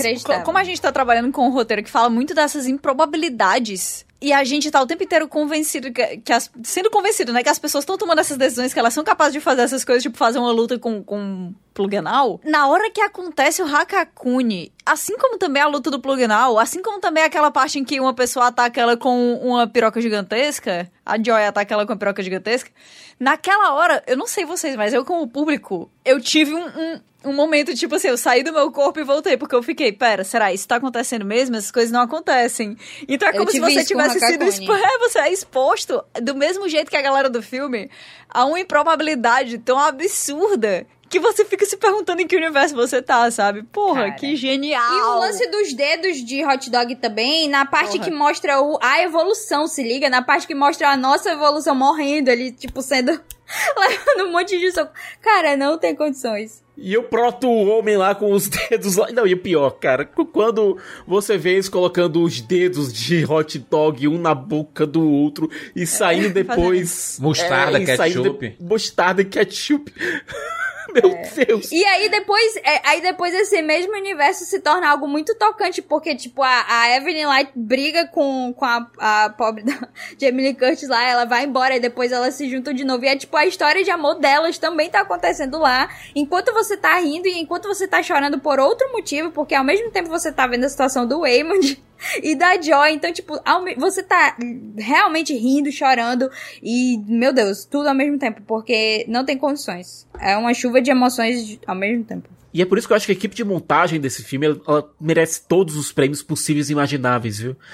É aquela coisa, a gente tá. é, a gente conversou no começo desse ano sobre é, The Batman, a gente conversou sobre Oscar de fotografia, que, po- que pode ir de novo que, pra mesma galera que fez o, o- a fotografia de Duna. Mas eu acho que o Oscar de montagem desse ano tem que ser dessa galera, porque é uma montagem extremamente inventiva, é uma montagem que é complexa, que ajuda a contar a história de uma forma completamente nova, sabe? Oscar de montagem pra mim já tem dono, tem que É entregar uma, pra... é uma ordem no absoluto caos. É incrível. E eles constroem essa ordem com caos. Cara, e o lance dos efeitos visuais também é doideira. Tem uma. Eu acho bem bacana, porque na parte que mostra, tipo, várias, várias elas, né? Super rápido, assim, existe um vídeo já no YouTube com, com isso devagarzinho, né? Pra você ver as várias versões. também, né? E um, e um deles é justamente a tela do zoom da galera do VFX olhando a, a imagem bruta da Michelle Yeoh justamente pra fazer isso. Então, tipo, é, é absurdo porque é muito criativo. E aí, quando eles quando a gente vê vídeos também dos Daniels explicando cenas, etc., toda vez eles falam: ah, não, isso aí a gente fez num negócio aqui, nesse programa. Ah, foi muito fez aquele." simples. A gente É, mandou toda a nossa simples, equipe filmar, filmar ruas ao redor do mundo inteiro e aí depois a É, gente juntou então, todas a gente colocou... Exato, cara, eles explicando, é tipo, é absurdo porque é, é o lance da criatividade e a falta de recursos, né? Que é justamente quando nascem essa, essas pessoas que têm essa capacidade de fazer algo assim, é justamente a falta de recursos que obriga eles a fazer algo criativo, porque eles não têm outra escolha. Tipo, se eu quero fazer isso, eu não tenho outra escolha a não ser fazer algo de forma criativa. A equipe de- de VFX deles. Nove pessoas, nenhuma formada na área, aliás. Todo mundo aprendendo na marra. É, é, é Fizeram algo... é isso, miséria, cara. fizeram miséria porque eles filmaram de maneira ex- experimental, porque eles fizeram efeitos completamente experimentais, porque eles colocaram muito efeito prático pra que eles não precisassem fazer isso aí no pós, porque os atores ficaram muito mais imersos nos papéis. Cara, completamente diferente que eu tô aqui fingindo que eu tenho um hot dog na minha mão E outra coisa, quando a galera bota um salsichão de frango na minha mão pra eu ficar interagindo com outra pessoa, entendeu? É completamente diferente. Eu- essa galera é muito genial, pô. É E tem uma cena específica que, que é daquelas, né? Aqueles vídeos que você vai fazer a anatomia de uma cena e dizer como é que foi feita. Uma delas, que é ela, a Evelyn e o Emmett no carro, numa van, assim, ela tá tipo. Ela tá tentando entender o multiverso, só que aí o Emmett acha que ela tá falando sobre o divórcio. Aí tem uma cena específica que teve que ser feita com montagem de, tipo, três é, é, filmagens diferentes, porque a pandemia tinha começado e só faltava aquilo pra filmar. Então, tipo, já a Evelyn, a, a Michelle Yeoh teve que filmar ela sozinha, depois o Amos teve que filmar sozinha. Aí o cara tinha que fazer a mão, um, um dos Daniels teve que fazer a mão da Jamie Curtis tacando assim no vidro, porque não tinha como fazer isso. Aí ele simplesmente se vestiu, vestiu o negócio aí filmou a própria mão dele Caraca. pra botar. É, cara, é solução, é solução criativa em cima de solução criativa. É como você vê no que essa galera conseguiu fazer nesse filme, realmente é um milagre que isso tenha chegado até a gente desse jeito, porque você vê os detalhes de como eles estavam absolutamente desesperados pra fazer dar certo, de como eles estavam empolgados com cada uma das pequenas coisas, porque você vê claramente em uma obra finalizada quando uma coisa foi encarada como um, um problema ali, um, um, um embuste, e quando uma coisa foi encarada como uma possibilidade que uma pessoa olhou pra outra e disse assim, ei, vamos fazer de jeito tal, tal, tal, outro, caraca, bora, bora, bora. Você sente muito isso. É- essa empolgação o tempo inteiro, a diversão o tempo inteiro, a, a, a paixão pra tentar fazer algo diferente. Gente, é impressionante como isso tá em todos os detalhes desse filme. Não, aí você pensa, né, Kátia, que, olha, o caminho de menor resistência seria a gente ter largado todo esse negócio de fazer coisas autorais, pegar o, o emprego lá na Marvel, pegar esse, esse- a- o caminhão de dinheiro que o Kevin Feige ofereceu, a segurança, etc. Mas não, os caras resolveram fazer algo completamente insano. Do ponto de vista prático, se você parar pra pensar, não, é, não, é- não seria, não seria todo mundo que tomaria essa tomaria esse caminho, sabe? E eu, eu tô realmente maravilhado com esses caras porque o que eles fizeram, tomando esse risco todo, o que eles entregaram pra gente foi uma obra completamente única, uma obra que vai perdurar por muito tempo, uma obra que tocou muita gente de forma completamente diferente e no meio do de um caminhão de entre aspas mesmice, que é aquela coisa, toda geração acha que a sua geração é artisticamente a pior que existe. Você não vê ninguém satisfeito com que tá É. com que com a arte que lhe é entregue naquele momento, sabe? É sempre não, naquele tempo é que era melhor, naquele tempo, naquele outro tempo que era melhor, etc, etc. Mas não, nesse caminhão de entre aspas mesmice que a gente tá tendo, os caras tiveram coragem de fazer algo único, algo deles. Isso é a probabilidade infinita, sabe? É, e fizeram um filme que, que vira o exemplo de multiverso, né? A gente pensava que o próprio Doutor Estranho ia ser o exemplo de. Vamos explicar o que é um multiverso. E aí, acho que é esse filme A que Marvel, na verdade, tá sendo a menos capaz de explicar o multiverso. Porque Sim. quando tu tava falando da explicação antes, eu tive flashbacks de guerra pra Loki e a gente simplesmente se ba- faltando se bater na live porque a gente não conseguia explicar. É porque se você pega Loki, Spider-Man e Doutor Estranho, eles contam três versões diferentes do que é um multiverso, assim, sabe, basicamente. Eles não É. são, eles não É. se encaixam Não tanto. conversam tanto. E ainda tem o fato de que existe um universo da Marvel que meio que é, limita bastante. Eu acho que quando a É. gente vem aqui pra esse filme, dá a oportunidade de assim, até outras pessoas fazerem outras histórias nesse sentido, porque é algo simples, a semente Sim. é simples, entendeu? O lance das escolhas, né, da- darem vários outros universos se ramificar, faz muito sentido, é algo que a gente pode entender muito facilmente da forma que eles explicaram, de tipo, olha, é isso aqui, é, se você faz a escolha, você vira, uh, acontece outra coisa com você, e é isso, tipo, não tem tanta limitação, na verdade é, é ilimitado, porque por ser ilimitado, meio que acho que se torna mais fácil de entender, se é, É o, o- caso do. Se a gente pegar. É, é, que- é que no fim, o, o multiverso ele é uma ferramenta pra você contar história sobre pessoas, né? E aí, aqui, eu acho que é a, a melhor exemplificação de como é, é, conseguir êxito contando uma história. Porque, por exemplo, se a gente pega lá no, no Spider-Man, o. A, a gente consegue ver. É a história do, do Peter Parker e do sacrifício que ele faz. Há, há uma história sobre pessoa, sabe? Não, na- naquele rocambole todo de vilões e não sei o quê. Há uma história sobre o Peter Parker, sabe? O sacrifício que ele faz e tudo mais. Eu acho que o, o, o Spider-Man ele conseguiu realmente fazer essa, esse sentido. No Doutor Estranho eu já vejo um pouco menos. Porque se confunde muito sobre a história da Wanda e a história do, do Doutor Estranho, do próprio Doutor Estranho. A gente vê muito. A gente não entende muito bem o multiverso que ele tá querendo contar. A gente não tem es, explicações do que é. Cara, eu vejo um filme chamado Doutor Estranho no multiverso da loucura, eu imagino que ele vai explicar o que é o multiverso. E a gente não, não teve essas explicações. É, assim, eu acho sabe? que até tem juros, mas acho que atrapalha mais do que ajuda, sabe? Porque a- é. como se eles tivessem planejado de um jeito muito torto, assim, como se eles É. tivessem dito assim, gente, divide em três grupos, cada um acha uma explicação, beleza, beleza. E aí saíram as três, se liga? É, e eu acho que, que o que esse filme faz de muito melhor do que a Marvel na hora de colocar a gente dentro dessa possibilidade de multiverso é justamente não explicar tanto assim. Você É. vai entender pelo- pelos olhos da, da Evelyn enquanto ela tá vivendo e, e é uma coisa que realmente é, é uma, é uma explicação simples, como, como a Lu falou, mas que abre infinitas possibilidades de você fazer uma coisa funcionar cinematograficamente falando. E na Marvel, eles tiveram essa preocupação, sim, mas é quase como se eles estivessem mais preocupados em fazer o MCU funcionar, como o- as histórias que eles colocaram ali e as histórias que eles querem inserir ali no, futuramente, do que necessariamente fazer uma, uma explicação de multiverso que funcione pro público. É por isso que é tão confuso. O tempo inteiro tá entrando uma coisa aqui, uma coisa ali, você não vê nada impactando em nada. O que, o que acontece parece não ter tanta consequência assim né, nessa, nessa grande coisa, nesse grande plano do MCU.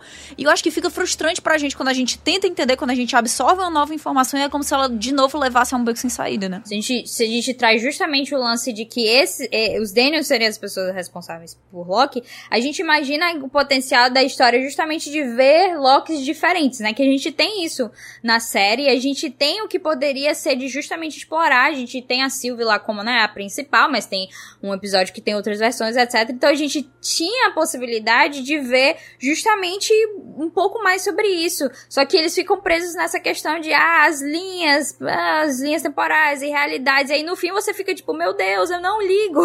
A, a- sensação é que, tipo, isso não importa. Eu queria ver a história do Loki. Enquanto isso, no, no tudo em todo lugar ao mesmo tempo, tudo pra que você liga é pra Evelyn, é pra, fam- aquela família. A raiz da história é muito mais pessoal. As versões diferentes da Evelyn, você liga também pra cantora, pra, pra cozinheira. Não mostra tanto, né? Mas é tudo sobre ela, sabe? No fim, É porque na a raiz Evelyn, são todas sabe? elas. São todas elas.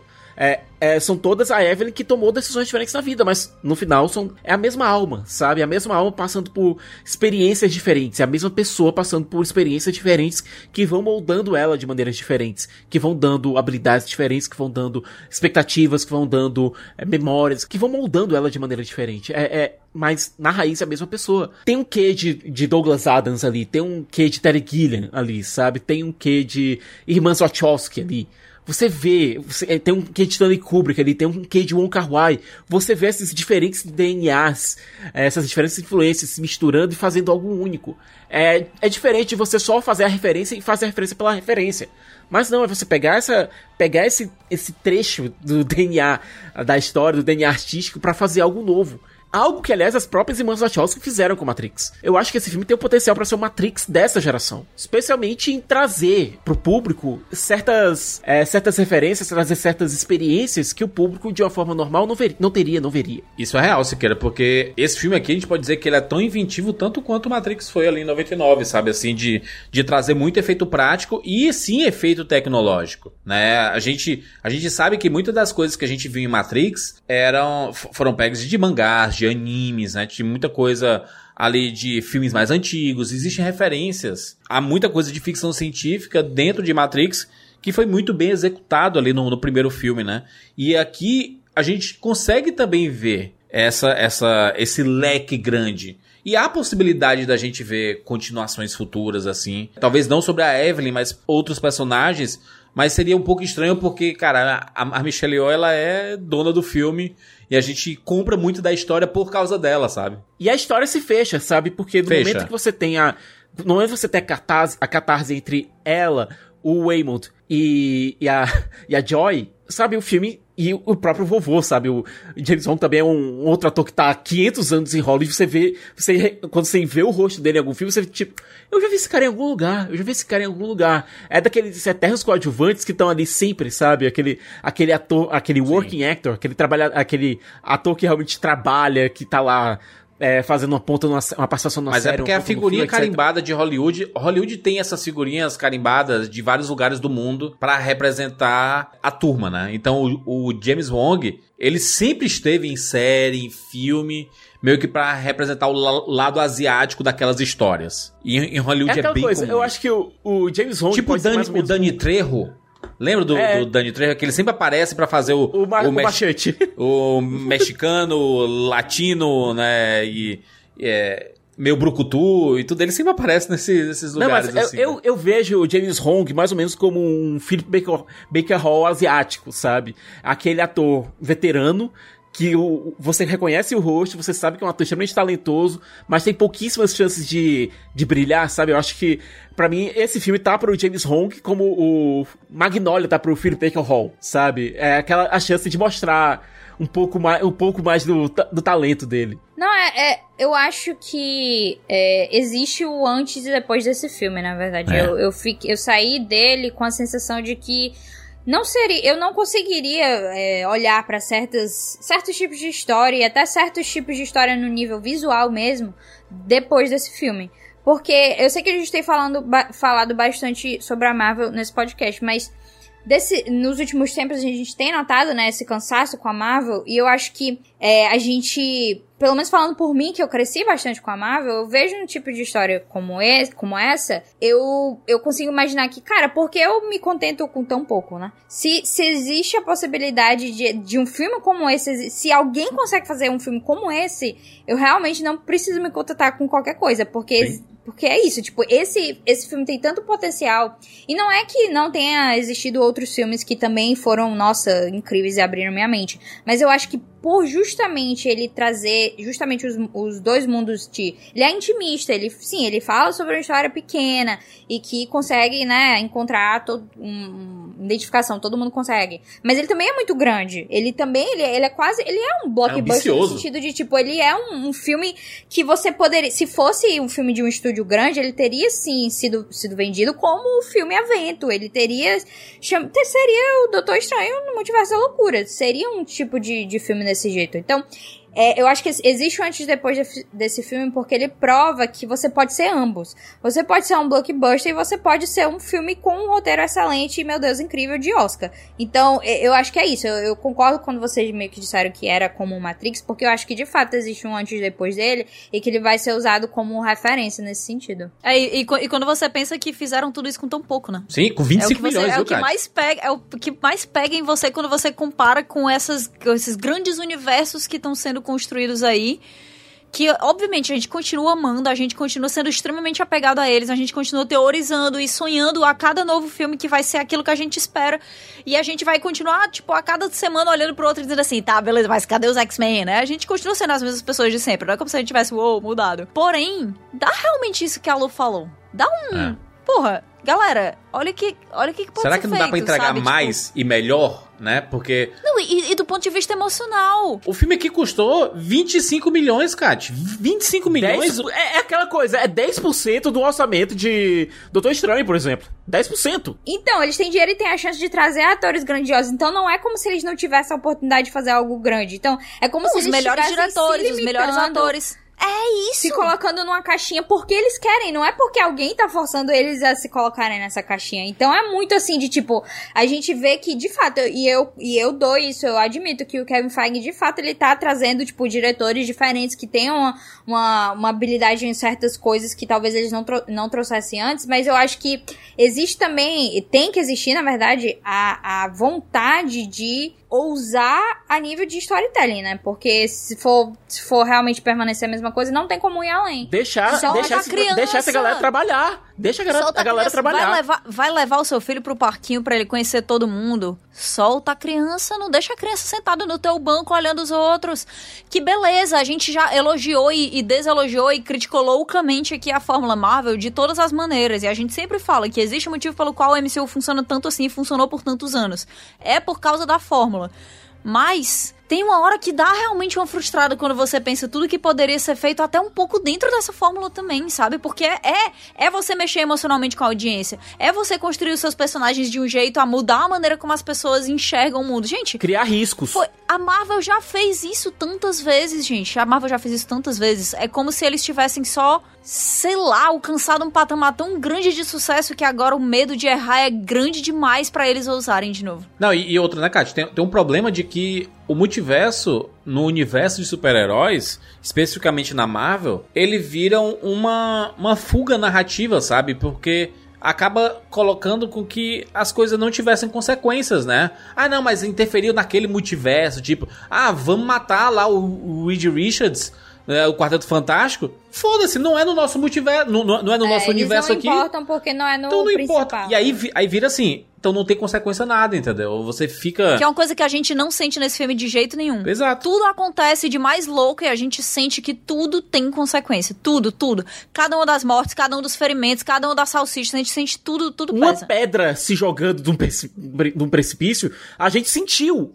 É, o Waymond, o Waymond Alpha morrendo, a gente sentindo, mesmo sabendo que o outro Waymond estava lá, sabe? Porque os dois tinham, tinham, tinham pra gente o mesmo peso. E eu acho que é a questão da história, do coração da história, porque de fato quando você tem isso, você consegue, você consegue fazer tudo, que é o que esse filme meio que mostra, porque se não fosse essa coração dessa história e o fato na verdade de que os Daniels eles têm de fato uma uma relação pessoal com o que eles estão contando, aí existe, afeta, querendo ou não afeta. Então, isso é um, um fato também. Mas, cara, a nível de criatividade visual, pelo menos, só se a gente contar só com a criatividade visual, se a gente só mencionar isso, não mencionar qualquer outra coisa, é algo que os grandes estúdios, eles têm que pensar como chegar a esse Sim. nível.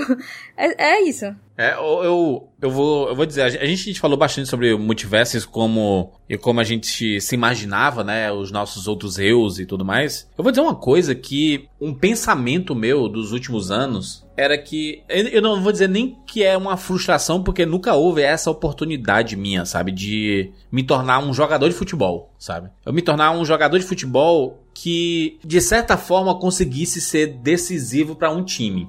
Isso passou pela minha cabeça diversas vezes em épocas diferentes da minha vida.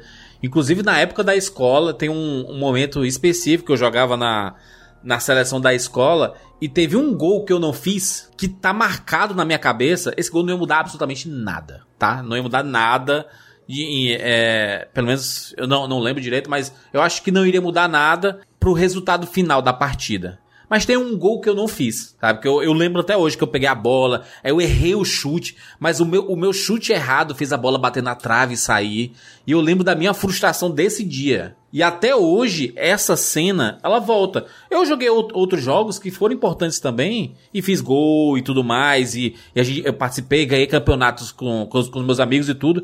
Mas essa cena de frustração, ela sempre volta na minha vida. E aí, nos últimos anos, eu fiquei pensando assim, né? Imagina se eu me tornasse um jogador de futebol. E aí eu, eu pensando assim, cara, mas isso alguns anos atrás, né? Pô, mas eu tenho 38 anos. Não existe jogador com 38 anos, né? Será que se eu descesse uma habilidade assim, você agora é o melhor jogador do mundo? Será que algum time ia me contratar? Como é que seria no, no, na, na seleção? Eu chegar assim, ei, eu jogo melhor que todo mundo aí. E o cara, tu é doido, mano, sai daí, mas eu tenho 38 anos, otário. Tu não joga mais nada, não sei o quê. Disse Assim, o cara, mas de, deixa eu jogar. E ele não, não ia deixar eu jogar, eu ia ficar frustrado da, da, da mesma forma.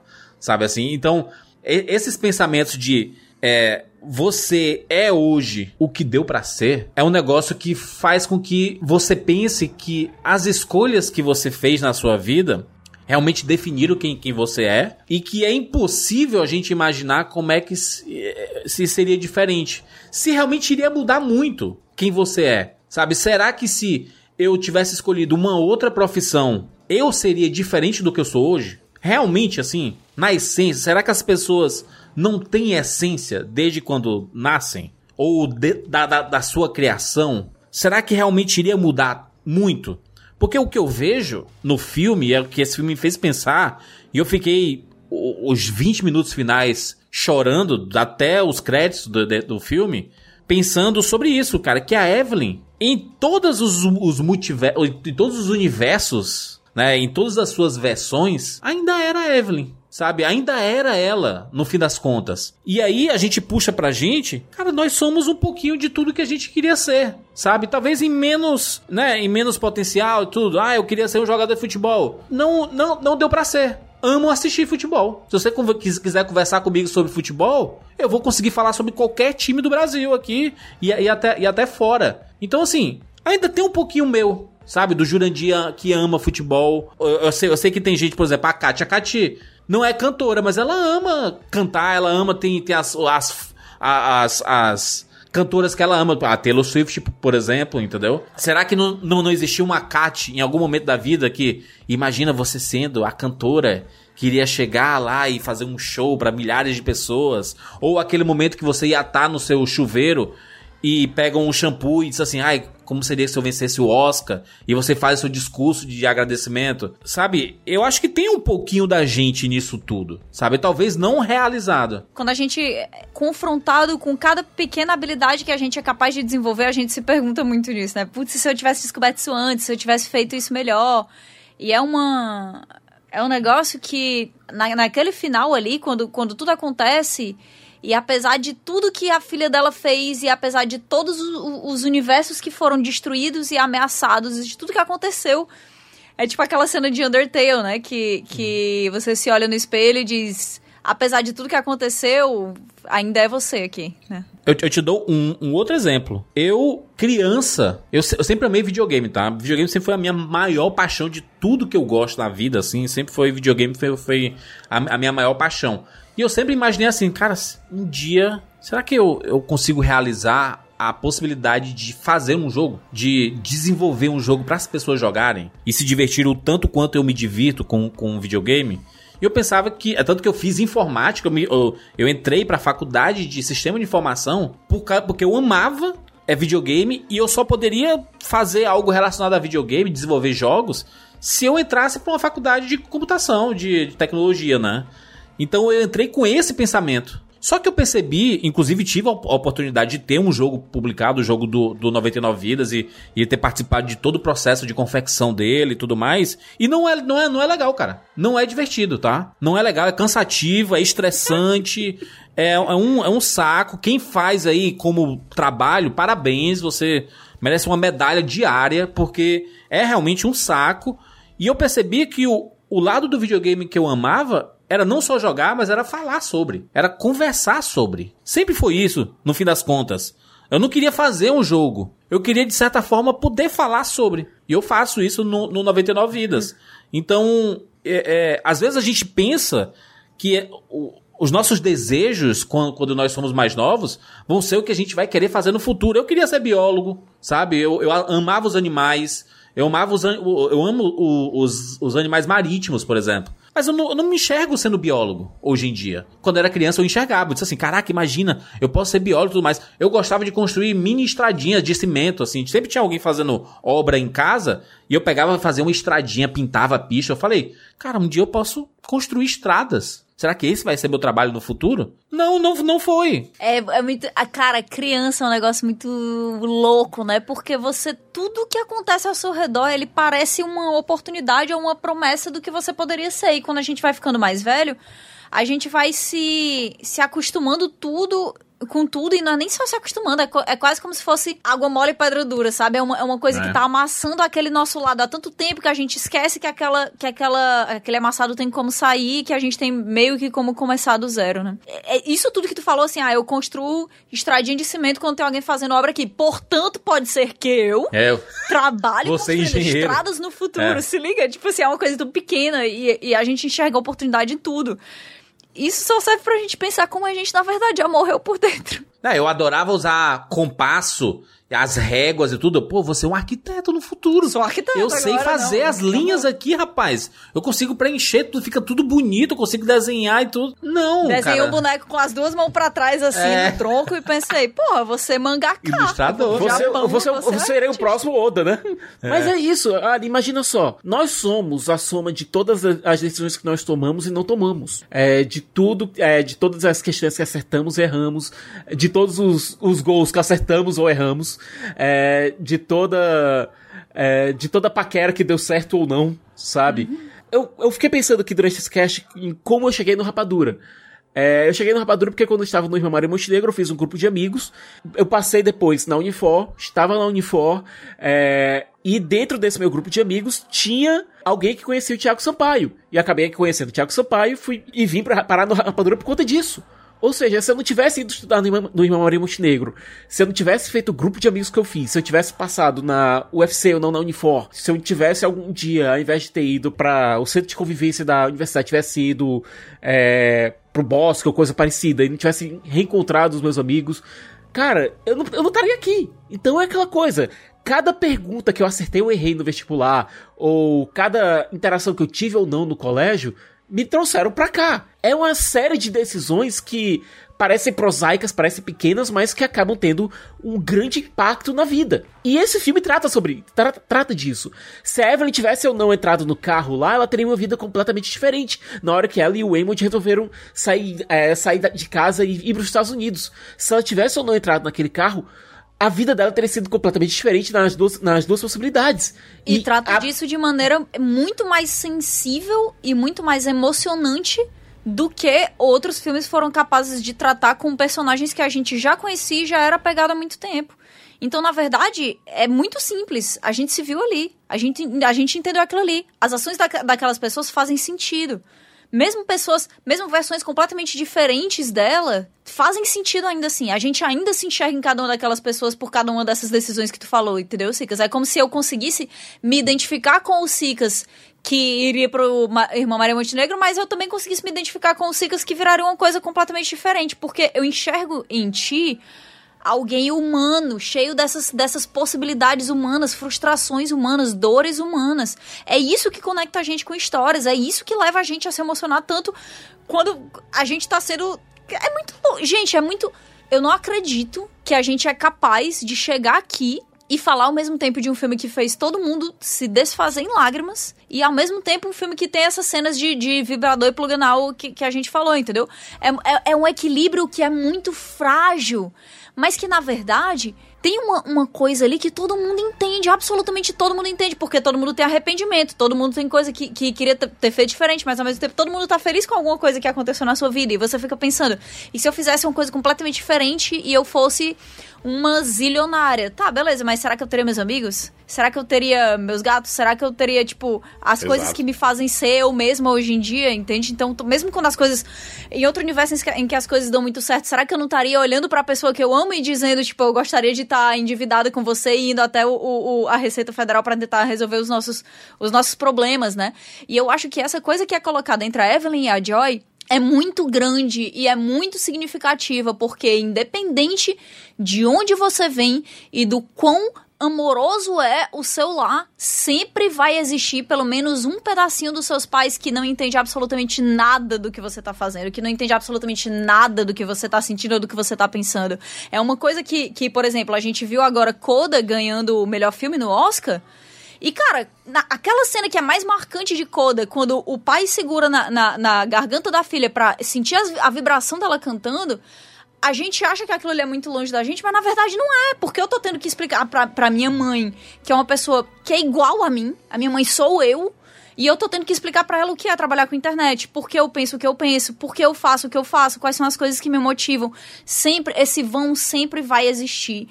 E esse vão, ele só é curado e ele só é tido como uma oportunidade quando existe proximidade, quando existe carinho, quando existe vulnerabilidade, quando existe abertura, quando existe honestidade.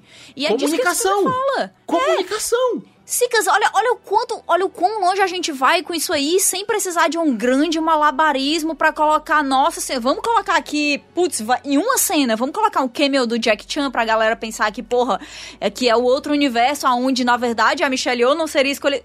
Não precisa, entendeu? Não precisa, não precisa. A gente já tá lá. Aquele cameo ou, ou não, não é aquilo que vai mudar o que a gente tá sentindo por esse filme. Falando sobre escolhas, eu acho que um, um lance interessante também é que, tipo, refletir sobre escolhas não feitas e como tá tudo bem o, o, o lugar que você tá agora, existem dois lados disso. Porque não é todo mundo que vai achar isso. Tem, uhum. eles, é, é, é, isso é mesmo colocado no filme de, tipo, quando ela vê, né, a Michelle, a atriz, na verdade, né, e ela fica, tipo, ai, deixa eu voltar pra lá, deixa eu ver de novo, e ele fica, não, não faça isso, senão você vai enlouquecer. Existe também a realidade de que, tipo, às vezes você imagina essas outras versões suas e como elas seriam mais bem-sucedidas, e aí você pensa que, que a minha vida não é boa o suficiente. Então, existe também essa, esse, esse, ponto de vista. Não é todo mundo que vai olhar para pra sua própria vida e dizer que, ok, não, eu tenho que estar grato é, com o que está acontecendo aqui. Existe o, o, as duas visões do nada importa e nada importa, precisa de um, de um caminho para chegar no nada importa em que, ah, ok, se nada importa, então quer dizer que eu posso viver minha vida aqui tranquilamente. Existe um caminho até você chegar lá. Eu acho que um exercício interessante é justamente a Kat mencionou falando, ah, se eu fosse rica, mas não tivesse meus amigos. Tipo, eu, eu se, quando você. Em filme, para mim, né? Um, algo que me pega muito em filmes é quando, tipo, ah, o protagonista tem que fazer uma decisão. Só que baseada nessa decisão pode ser que alguém morra. Então que ele não possa mais encontrar aquela pessoa. Um exemplo que eu tenho, que é, tipo, sei lá, muito específico, mas é porque veio da minha infância, é aquele alta frequência, que, é, que é sobre o pai, que o, o pai era bombeiro, rádio, aí né? ele morre. Sim. É, do rádio. Aí o filho se comunica com o, o pai através do rádio, né? E aí ele. É, a questão de tipo, caramba, e se eu perder você, sei lá, e eu não consigo mais comunicar, eu preciso fazer que você viva, né? É, é uma questão um pouquinho mais é, diferente, mas é, é, o que eu quero dizer aqui. Se você fizer esse exercício de imaginar justamente algo da sua vida agora que se você não tivesse de fato ocasionaria alguma mudança muito grande, é algo que você pode chegar a esse ponto e perceber, não, tudo bem, eu prefiro agora. No meu caso, é o meu irmão, né? Porque tipo, pra o meu irmão existir, o que, é, o que teve que acontecer é que meu pai. Assim, muita informação agora. Hum. Mas, tipo, o meu pai biológico, ele deixou eu e a minha mãe. Tipo, a gente. Eu nasci, eu nasci ele abandonou minha mãe, etc. E aí, eu, um pouquinho depois, acho que seis meses, não sei, oito meses, não tenho certeza. O meu pai que me criou, né? Minha mãe conheceu ele que é o pai do meu irmão, pai biológico do meu, do meu irmão. Então, tipo, eles conheceram, e aí ele meio que me adotou, e aí foi tipo um lance, e aí quatro anos depois o meu irmão nasceu. Então, tipo, imagina se isso não tivesse acontecido, né? Se, se meu pai biológico tivesse ficado, etc., eu nunca teria meu irmão. É muito idiota isso. não, não é. Vai. Não é. Não, porque toda vez que eu penso no meu irmão, isso acontece. Então, tipo, se eu penso nisso, se eu penso no fato de que existe essa realidade que meu irmão não existiria, tudo é. Tudo vale a pena, entende? Tipo, basicamente isso. Então é tipo meio que um exercício de pensar, ok, existem, existem muitas dificuldades na vida. E tipo assim, nem falo de mim, porque minha vida não é difícil, assim, eu tenho uma vida muito boa, mas existem pessoas que sim, elas passam por algo muito mais difícil. Tipo, é, no caso da Joy, ela tá vivendo também o preconceito, né? Do fato, tipo, ah, que na, na visão dela, a mãe dela tá tentando esconder quem ela é de verdade. Que ela tem uma namorada, na verdade, que ela apresenta como amiga. Não, ela não é minha amiga, ela é minha namorada. Pode parecer um detalhe, mas não é. É quem ela é. Então, tem pessoas que passam por isso e que elas têm que, que tipo, esconder ou então viver outra realidade delas. E para elas, isso é muito, muito mais forte. Então, quando, quando você tem a Evelyn dizendo que ah, eu, apesar de tudo eu escolheria você, é, um, é esse exercício que, que faz sentido. É fazer esse exercício que, que faz sentido você pensar que tudo bem, eu tenho muitos problemas na minha vida, mas cara, isso aqui, eu escolheria isso aqui em qualquer realidade. Então, essa mensagem acaba sendo realmente o que faz você sair do filme meio que, tipo, morto, assim. Que foi o que aconteceu comigo, meio de, tipo, eu, eu demorar um tempo para me recuperar. Não só porque é um filme que ele realmente, ele, ele mexe com você em vários, várias frontes, assim. É, visualmente, e, tipo, e você tá sempre, tipo, a questão dos gêneros cinematográficos, né? Do Wong Wai, do, do Jackie Chan, do Kung Fu, etc. Isso é muito empolgante e deixa você ficando de um jeito que, caramba, eu tô muito empolgada, mas depois ele vem com esse baque emocional, então é inevitável você sair do filme com essa mensagem. Então, eu queria colocar isso, que, tipo, você tem que entender que existem pessoas que estão felizes com a vida atual, que, tipo, ah, essas várias escolhas do que eu poderia ter sido, não, tudo bem. Mas existem pessoas também que eles precisam ainda chegar nesse ponto. Então, todo mundo tem seu próprio ritmo, né? E eu espero que, de fato, as pessoas pensem, tipo, elas consigam refletir sobre isso, elas consigam chegar num ponto em que, caramba, não, tudo bem, eu consigo fazer isso aqui funcionar, que é o, a lição do filme, né? E, e outra, né, Lu? Muito, muito bonito teu, teu depoimento e, e, e legal dizer também que a gente sempre tá na, na época de poder tomar decisão, né?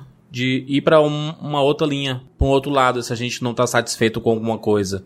Eu sei que para algumas pessoas é bem complicado, não é fácil para todo mundo, mas as oportunidades elas acabam aparecendo aí, né? É, e eu tô falando isso num grau bem, bem baixo, tá? Não tô indo no macro, não. Tô indo bem em decisões de amizade, de relacionamentos, de coisas de trabalho mesmo, sabe? A gente sempre tem algumas oportunidades de mudar determinadas coisas e.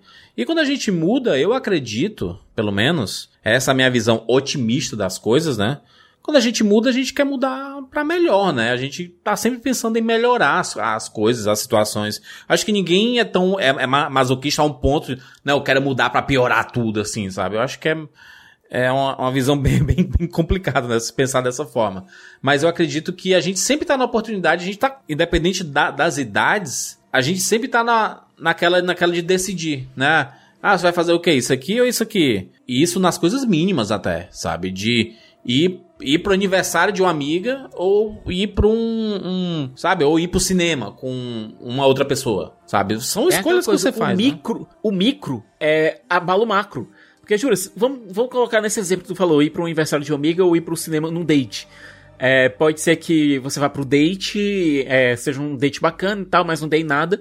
Ou pode ser que você vá pro aniversário da sua amiga, acaba encontrando uma pessoa nova lá, uma amiga da sua amiga, da sua amiga, da sua amiga, da sua amiga, que por um acaso foi parar naquela festa e acaba sendo o amor da sua vida, sabe? É uma.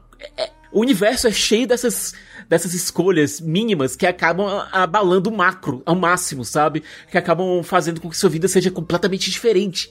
É, isso uma decisão de ir numa festa ou ir no cinema. E é isso que torna, torna existir nesse mundo algo tão complexo e tão bonito e ao mesmo tempo tão assustador. E, e isso que o Juras falou, é uma, uma, coisa muito importante disso que ele disse, é que por mais que exista desconexão e, e essa distância entre a nossa visão de mundo e a visão do outro, porque cada um é o centro do próprio universo, de, de, de certo modo, né? Cada, cada um é protagonista da sua própria história. No final das contas, tá todo mundo tentando fazer o seu melhor, né? É. Tá todo mundo tentando acertar. Por mais que seja um jeito completamente diferente do seu, a pessoa tá tentando acertar também. Ela também tá tentando ser feliz e não, e não é, obviamente, né, excluindo exceções, porque elas existem, a, a, pessoa tá tentando ser feliz e ela tá tentando também não machucar as pessoas ao redor. E ela tá tentando também acertar por todo mundo que ela ama. E às vezes a gente esquece disso, né? A gente esquece disso quando existe uma diferença muito grande do, da nossa visão. Todo mundo tá fazendo seu corre, né? Todo mundo tá atrás do seu, tá todo mundo atrás de. a procura da felicidade, como. Tá, como todo fala, mundo. Fala. A, é. a, gente. A, a, Evelyn tava correndo atrás de tudo que ela podia porque ela achava que só ela podia resolver tudo. N não tinha como qualquer outra pessoa fazer tudo que ela fazia. O Eamon tava querendo acertar no casamento deles dois porque, na verdade, ele amava a esposa dele. E ele queria que desse certo, mas ele também tava tentando desi quase desistir ali, né? A, a Joy tava tentando acertar também, mas não existia espaço para isso. O pai da, da Evelyn também. É, é, tá todo mundo tentando acertar, né? E a nossa visão em relação ao outro e em relação a essa desconexão que você tem com o outro, ele é muitas vezes aí que se perde a tradução do que você pensa do que a outra pessoa pensa. E as coisas se completam. Pega, por exemplo, o, a metáfora do bagel, certo? É, que você tem a, a, a Joy lá com aquele. A Jojo com, com aquele bagel, que é aquela. aquele buraco, aquele nada. aquele. aquele buraco negro com o. O, que eles o traduziram como rosquinha, mas é outra coisa. Uhum. Aquele é um buraco negro, aquele buraco negro com a, com a inexistência no meio. E você tem, por outro lado, o que começa como sendo, sendo o símbolo do Waymond, mas acaba sendo o símbolo da, da Evelyn. O olho, que é branco com um círculo preenchido no fundo. O Google Eye, sabe? As duas visões se complementam. É a mesma coisa, é como se fosse yin yang. O mal no bem e o bem no mal. Sabe, as duas coisas complementam, porque na hora que a, que a Evelyn tem aquele surto e acha que. E começa, a, entre essas, abraçar a visão da, da Jojo de que nada importa, e ela tem um surto em todas as realidades, tipo na realidade da salsicha. Ela abandona a, abandona a, a, companheira. Na realidade da, da, canto, da, da atriz, ela vai embora e tem aquele, aquele diálogo pesadíssimo com aquela versão do Waymond. Que, aliás, os dois ali, a Michelle Yeoh e o Ken, estão maravilhosos naquele, naquele momento específico, sabe? Então maravilhoso o filme inteiro, mas aquele momento me pegou muito, sabe? É, ela tem um surto lá na lavanderia durante a festa lá. E é um momento que ela meio que abraça o niilismo. Quando ela tá perto de perder a filha, ela percebe, não, não, não, não pode ser assim. E as duas visões acabam se complementando no final. É um filme que tem tantas camadas, que é tão repleto de significado, que é tão. É, é tão cheio de interpretações, que é tão cheio de performances maravilhosas, que é um. É um. É, uma, é um bocado. São vários artistas, é um grupo de artistas que estão ali para contar essa história e que afetou cada um de nós aqui de maneira completamente diferente e, e, e de, de, maneira completamente válida. Esse negócio do, do universo é, é, muito é muito interessante porque só mais uma né mais uma história pessoal aí porque acho que o filme ele cabe essas essas ponderações pessoais, né? Quando eu conheci a Mari, a Mari foi numa, numa situação no final de 2018 é, em que a gente estava comemorando o a gente estava fazendo a nossa confraternização do Rapadura, né? E a gente foi para um, um restaurante que a gente não costuma ir, porque lá tinha espaço e tinha cachaça, né? É, uma cachaça específica.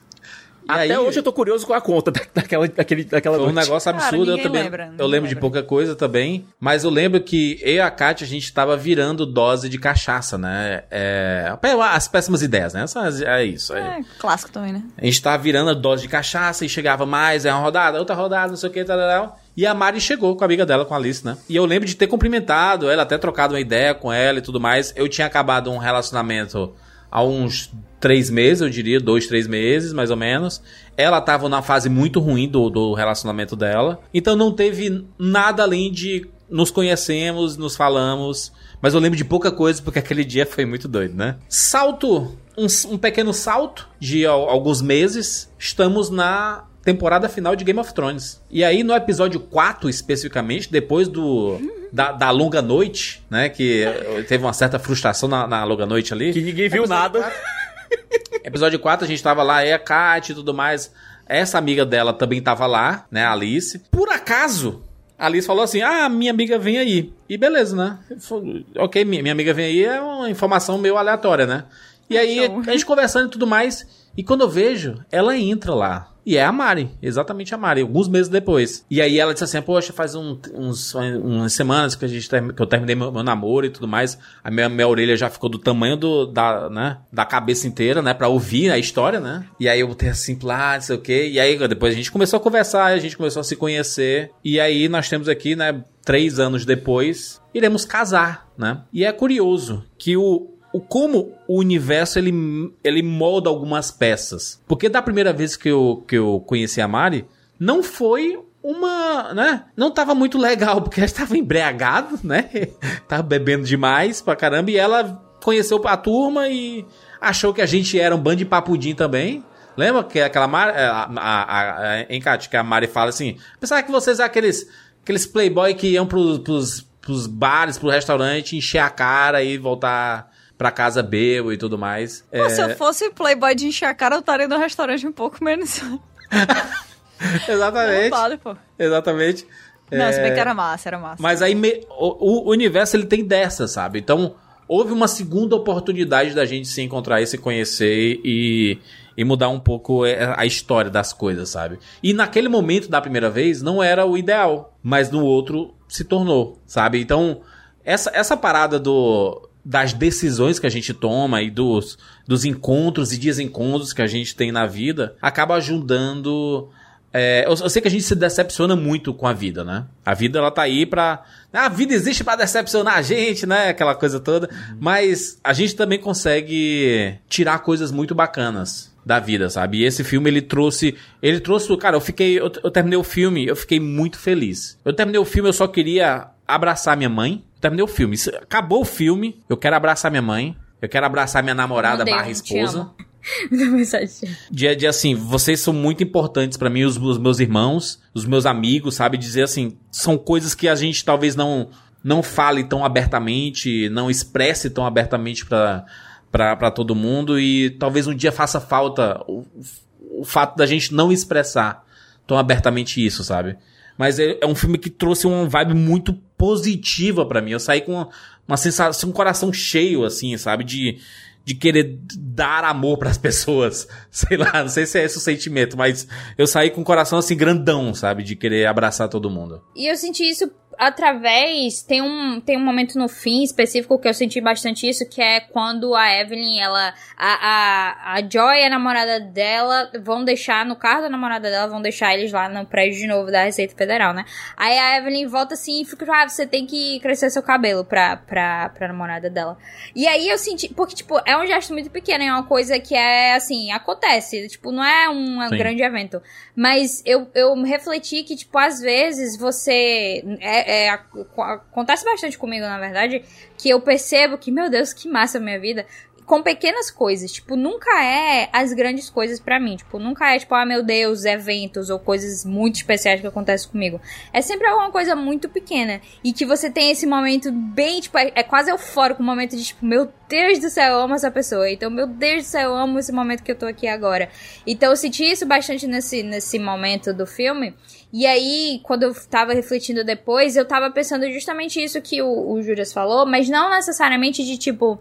De, de, de falar que eu amo alguém ou que eu demonstrar isso, porque existe esse negócio hoje em dia de linguagem do amor, né?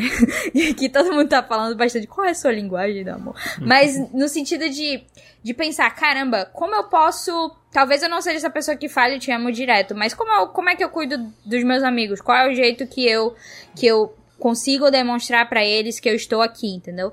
Então me, me fez querer ser mais presente nesse sentido, de tipo, como eu posso é, demonstrar que eu tô aqui? Como eu posso realmente me fazer presente como amigo? Então, tipo, como eu posso ser uma filha melhor sem também, meu Deus, querer revolucionar o meu relacionamento com minha mãe? Porque realmente não é o que eu vou fazer. Mas, tipo, uma ligação que para mim é, tipo, é, eu não, ah, não quero falar com a minha mãe, etc. Não tem problema. Aí você ligar pra sua mãe e falar, sei lá, como você machucou seu pé de forma completamente idiota. E aí você fica conversando com ela por meia hora sobre isso. É tipo um grande nada. Você não tá falando sobre algo, né, algo muito grande que você que aconteceu com você, mas o fato de você estar tá conversando com a pessoa demonstra justamente esse tipo de amor que você não consegue geralmente demonstrar. Então eu, eu saí do filme também com essa conclusão, sabe? E isso foi o jeito da Evelyn. E isso foi o jeito da Evelyn. Eu enxerguei isso como um jeito de dizer: olha, bem-vindo à família.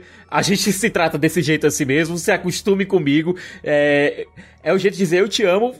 Dá uma crescida desse cabelo aí.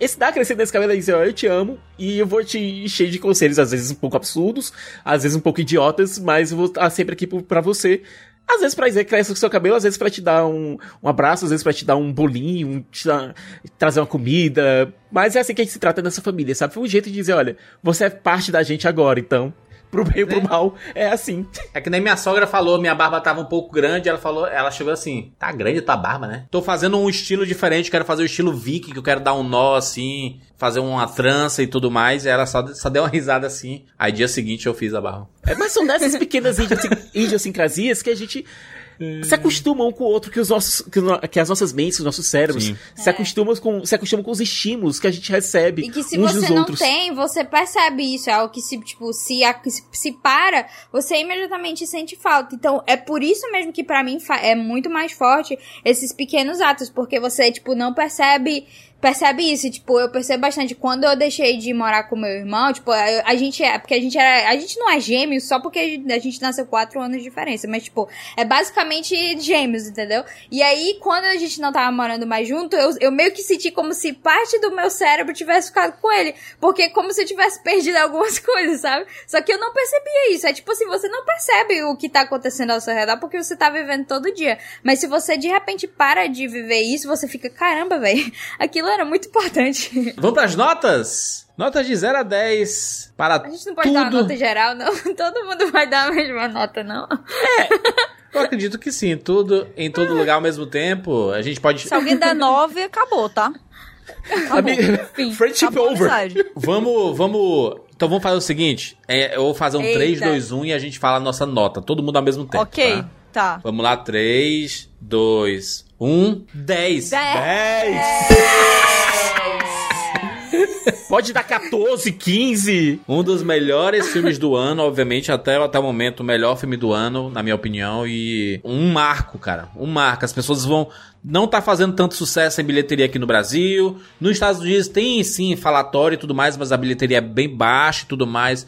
Quando chegar no streaming, o barulho vai comer, rapaz. Que as pessoas vão falar muito sobre esse filme. Sorte de quem conseguir adquirir. O stream. Eu sei que os streams estão brigando no momento, né? Ótimo. De quem Rinha, rinha pegar? de streaming. Total. Eu só achei que eu ia ver esse filme no streaming. Inclusive, fiquei muito grata aí a Diamond por ter trazido pra eu ver nos cinemas. Mas, tipo, eu fiquei Demais. pensando, caramba, por favor, algum streaming, por favor, porque eu tava desesperada. A galera dos, dos Estados Unidos tá falando desse filme há tanto tempo, me fazendo inveja há tanto tempo, que eu já tava em desespero. Eu tava, tipo, pelo amor de Deus, algum streaming, compre porque eu preciso assistir. Os Então, de fato, jornalistas essa gringos, cara. Cara, meu porque eles Deus, estão vendo que desde tortura. o festival. Tem É, gente que vendo tortura. desde o festival e você fica tipo, meu Deus, eu preciso ver esse filme, eu preciso ver esse filme. E Olha. nunca chegava o momento. Quando chegar o meu 4K, eu vou tirar foto abraçadinho, assim, sabe?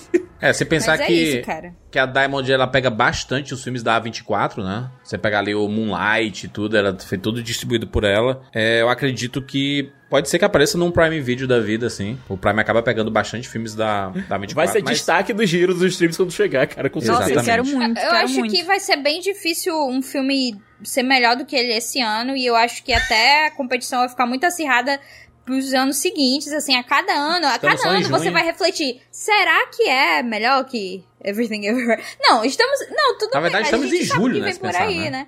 É. A gente, a gente tem uma ideia do calendário de filmes e olhando esse calendário de filmes, Verdade. eu acho que você consegue dizer, não vai ter. Não, aquela coisa, tem ainda filme do, do Cronenberg pra estrear, tem do Shong Pak pra estrear também, novo deles, né?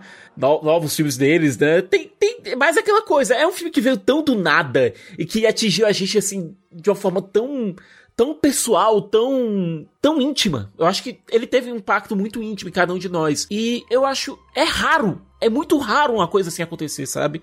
O filme atingir a gente, de, a- o nosso âmago desse jeito, tocar a gente de uma forma tão especial. É, eu, eu tento pensar assim, eu penso em Fonte da Vida do Aronofsky, é, eu penso é, em Árvore da Vida do Malik, sabe? Em filmes que falam sobre existir e existência, sabe? Falam sobre conexões com outras pessoas de formas tão. E são filmes completamente diferentes entre si. Eu vi gente que assistiu aí e não, não, não achou isso tudo. Eu tenho. Eu tô com um problema com essas pessoas, hein? Tô com um sério Ah, ainda bem problema, que eu não assim. conheço ninguém. Eu tô, tipo assim, eu, ainda bem que eu tô assim, ó. Se alguém, se alguém perto de mim falar que não gostou, eu simplesmente. Eu, eu, eu disse pro meu irmão assistir e graças a Deus ele gostou, porque senão ia ser muito difícil. Nossa, ia ser tenso. Ia ser muito. Não, ele mandou uma mensagem. Eu disse bem assim, Gabriel, assiste, não sei o que, urgente. Eu falei, urgente, assiste, pelo amor de Deus. Aí quando ele foi assistir, ele mandou uma mensagem pra mim: assisti, estou chorando que nem uma cadelinha. Aí depois ele disse: vou tomar banho aí, talvez de chuva. tipo assim, ele tinha completamente tiltado a cabeça dele. Ele ficou, meu Deus, preciso digerir. Então, cara, se você não gosta desse, filme, simplesmente não fale comigo. É? Assim, minta pra mim. Pode Exatamente. mentir pra mim. Minta. Assim, É. amigos, eu disse pra uma amiga minha dessa forma: olha, talvez existem coisas que talvez tu não goste, mas se tu não gostar desse filme, tu nunca vai falar comigo sobre isso. Exatamente. Me esconda, minta para mim. Esse filme, ele, ele vai entrar no, na, na, na- naquela, aquela prateleirazinha que tá... O sentimento que eu tive quando eu assisti é, A Vida Secreta de Walter Mitty, o quanto mexeu comigo, assim, pessoalmente, né? Pessoalmente. E... Esse podcast, toda vez eu falo, mas é porque esse podcast aí é muito bom, esse Rapadura Cast Walter Mitty. E é- eu, eu acho que esse, esse podcast aqui também tem um potencial de fazer as pessoas pensarem um pouquinho diferente sobre, sobre o filme. E que no fim, né? Não é só um filme, né? Mais uma vez, tá mostrado aqui que não é só um filme. Não é só. Que assistia apenas o começo. Assistir a pé apenas o começo. né? Assistir apenas o começo. o começo. Que massa, Muito cara. bem. Que massa que a gente pôde ver esse filme no cinema. Foi, É isso. foi uma experiência realmente inigualável. Eu acho que sim, as pessoas vão amar assistindo nos streamings. Vai ser especial também. Mas não sei, assim. Foi.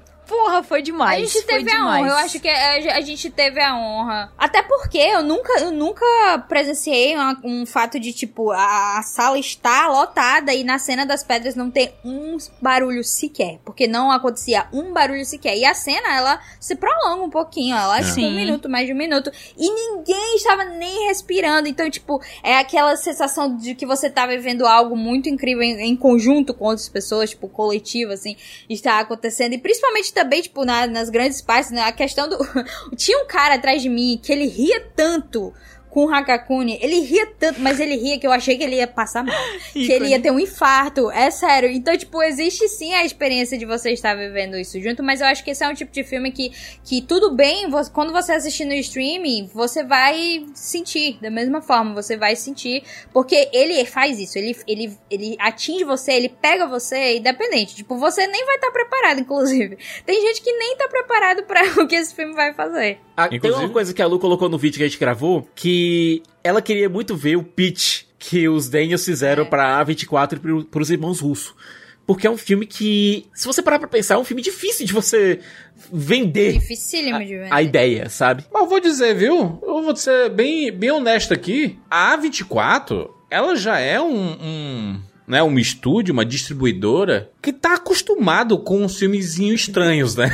Parece que virou a marca deles trazerem esses filmes que são bem diferentes. Esse tudo. Caraca, é. Tudo em todo Tudo lugar ao mesmo em todo tempo. lugar ao mesmo tempo, né? É um- uma, uma, demonstração desse filme que é diferente, né? Como pegar um filme de baixo orçamento sobre multiverso, o assunto do momento e ser o melhor filme de multiverso, né? É, de, de todos. Mas a 24 ela já traz muito desses filmes diferentões, desde o, lá do começo que ela trazia o Ex Machina, né? Que é um filme diferentaço e e a gente viu um pouco dos princípios do que a gente viu em Ex Machina se reverberando em outras ficções científicas, até no- na própria Black Mirror da vida, sabe? A gente.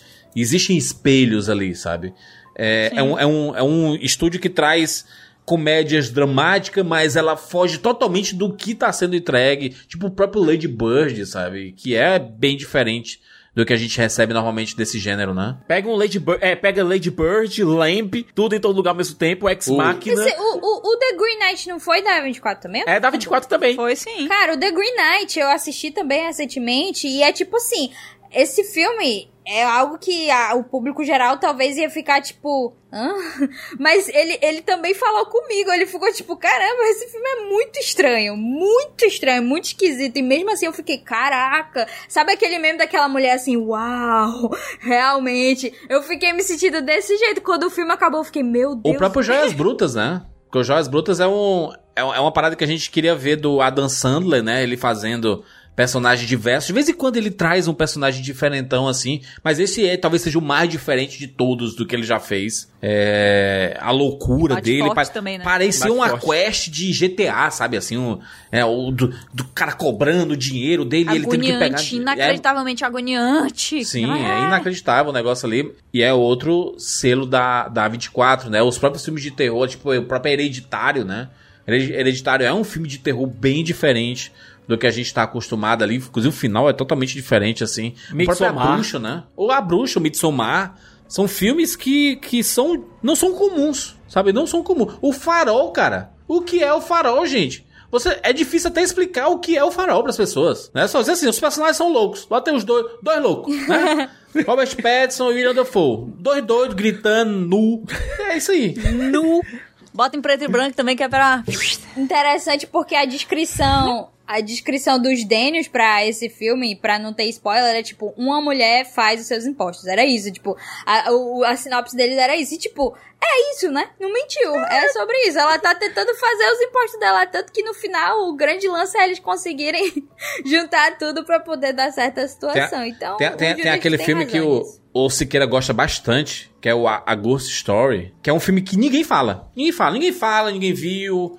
É um filme que passou batido. É, é um fantasma. é, cara, é inacreditável, cara. É, um, é, uma, é uma história que parece simples, mas é uma ela história é sobre extremamente amor complexa. e tempo. Amor, tempo, pertencimento. E aquela coisa, gente, o fantasma é literalmente um cara com um lençol em cima da cabeça. Isso. E não É um precisava cara- mais que isso. O cara morreu e ele permanece na casa. É isso. É, essa a história do, do rolê. Tipo assim, não, não conseguiu desvincular. E tem uma das melhores cenas sobre luto que eu já vi na minha vida. É um negócio absurdo, cara. A, a 24 realmente existe uma galera. Parabéns, viu, A24. Continue independente pra você poder ter seu poder de escolha aí. Porque é, é cada filme inacreditável que vocês lançam, assim, virou tre- é marca, né? Branding. Filmes Ah, e assim. séries. Séries também, juras. Estou Exatamente. fazendo agora Irma Vep, junto da HBO Max, HBO, HBO, HBO Max, que também é uma, uma experiência inacreditável. É uma série falando sobre o mercado de cinema, falando sobre atrizes, falando sobre dificu- a dificuldade de fazer coisas novas dentro do mercado, coisas que eu tenho certeza que o pessoal que trabalha com a 24 também passa, sabe? É, é eu acho que conseguir fazer coisas interessantes. Como a gente, a gente falou aqui já algumas vezes. Existe a, a interpretação de que a gente vive na pior época da, na pior época cultural possível. E não é. A gente tem gente.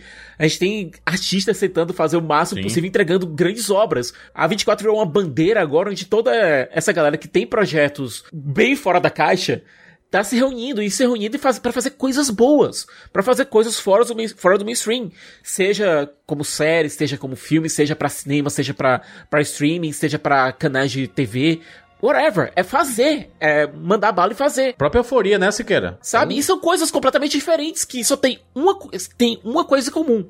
São histórias diferentes, são histórias fora da casinha, são histórias que de realizadores que querem contar é, querem compartilhar com a gente seus traumas, seus sonhos, seus anseios, é, de uma forma que não é não passe pelo prisma do mainstream. E é, isso é maravilhoso. E, e, é assim, né? Você, cara, você pode até não gostar de algum outro filme. Porque é, né? A, a ideia deles não é nem agradar todo mundo, né? É em sim atingir nichos, né? Nichos Contar histórias. Contar histórias Contar diferentes e tudo mais. Algumas histórias vão, vão agradar, outras não. Mas, cara, o, o, nível de acerto deles é absurdo. Inclusive, a gente fez um Rapadura Cast na edição 678 sobre a história da A24, né? Que vale muito a pena você ouvir. Muito bem, finalizamos aqui esse Rapadura Cast sobre tudo em todo lugar ao mesmo tempo, inclusive essas três partes do tudo em todo lugar ao mesmo tempo. É muito bonito como é feito nesse filme, que coisa Eu lendo legal. ao mesmo tempo por um rio de lágrimas, porque nessa É. eu, tipo lágrimas apenas. Eu, eu, eu, eu, eu vejo esse título, eu, eu consigo dizer assim, tudo em todo lugar ao mesmo tempo. Mãe.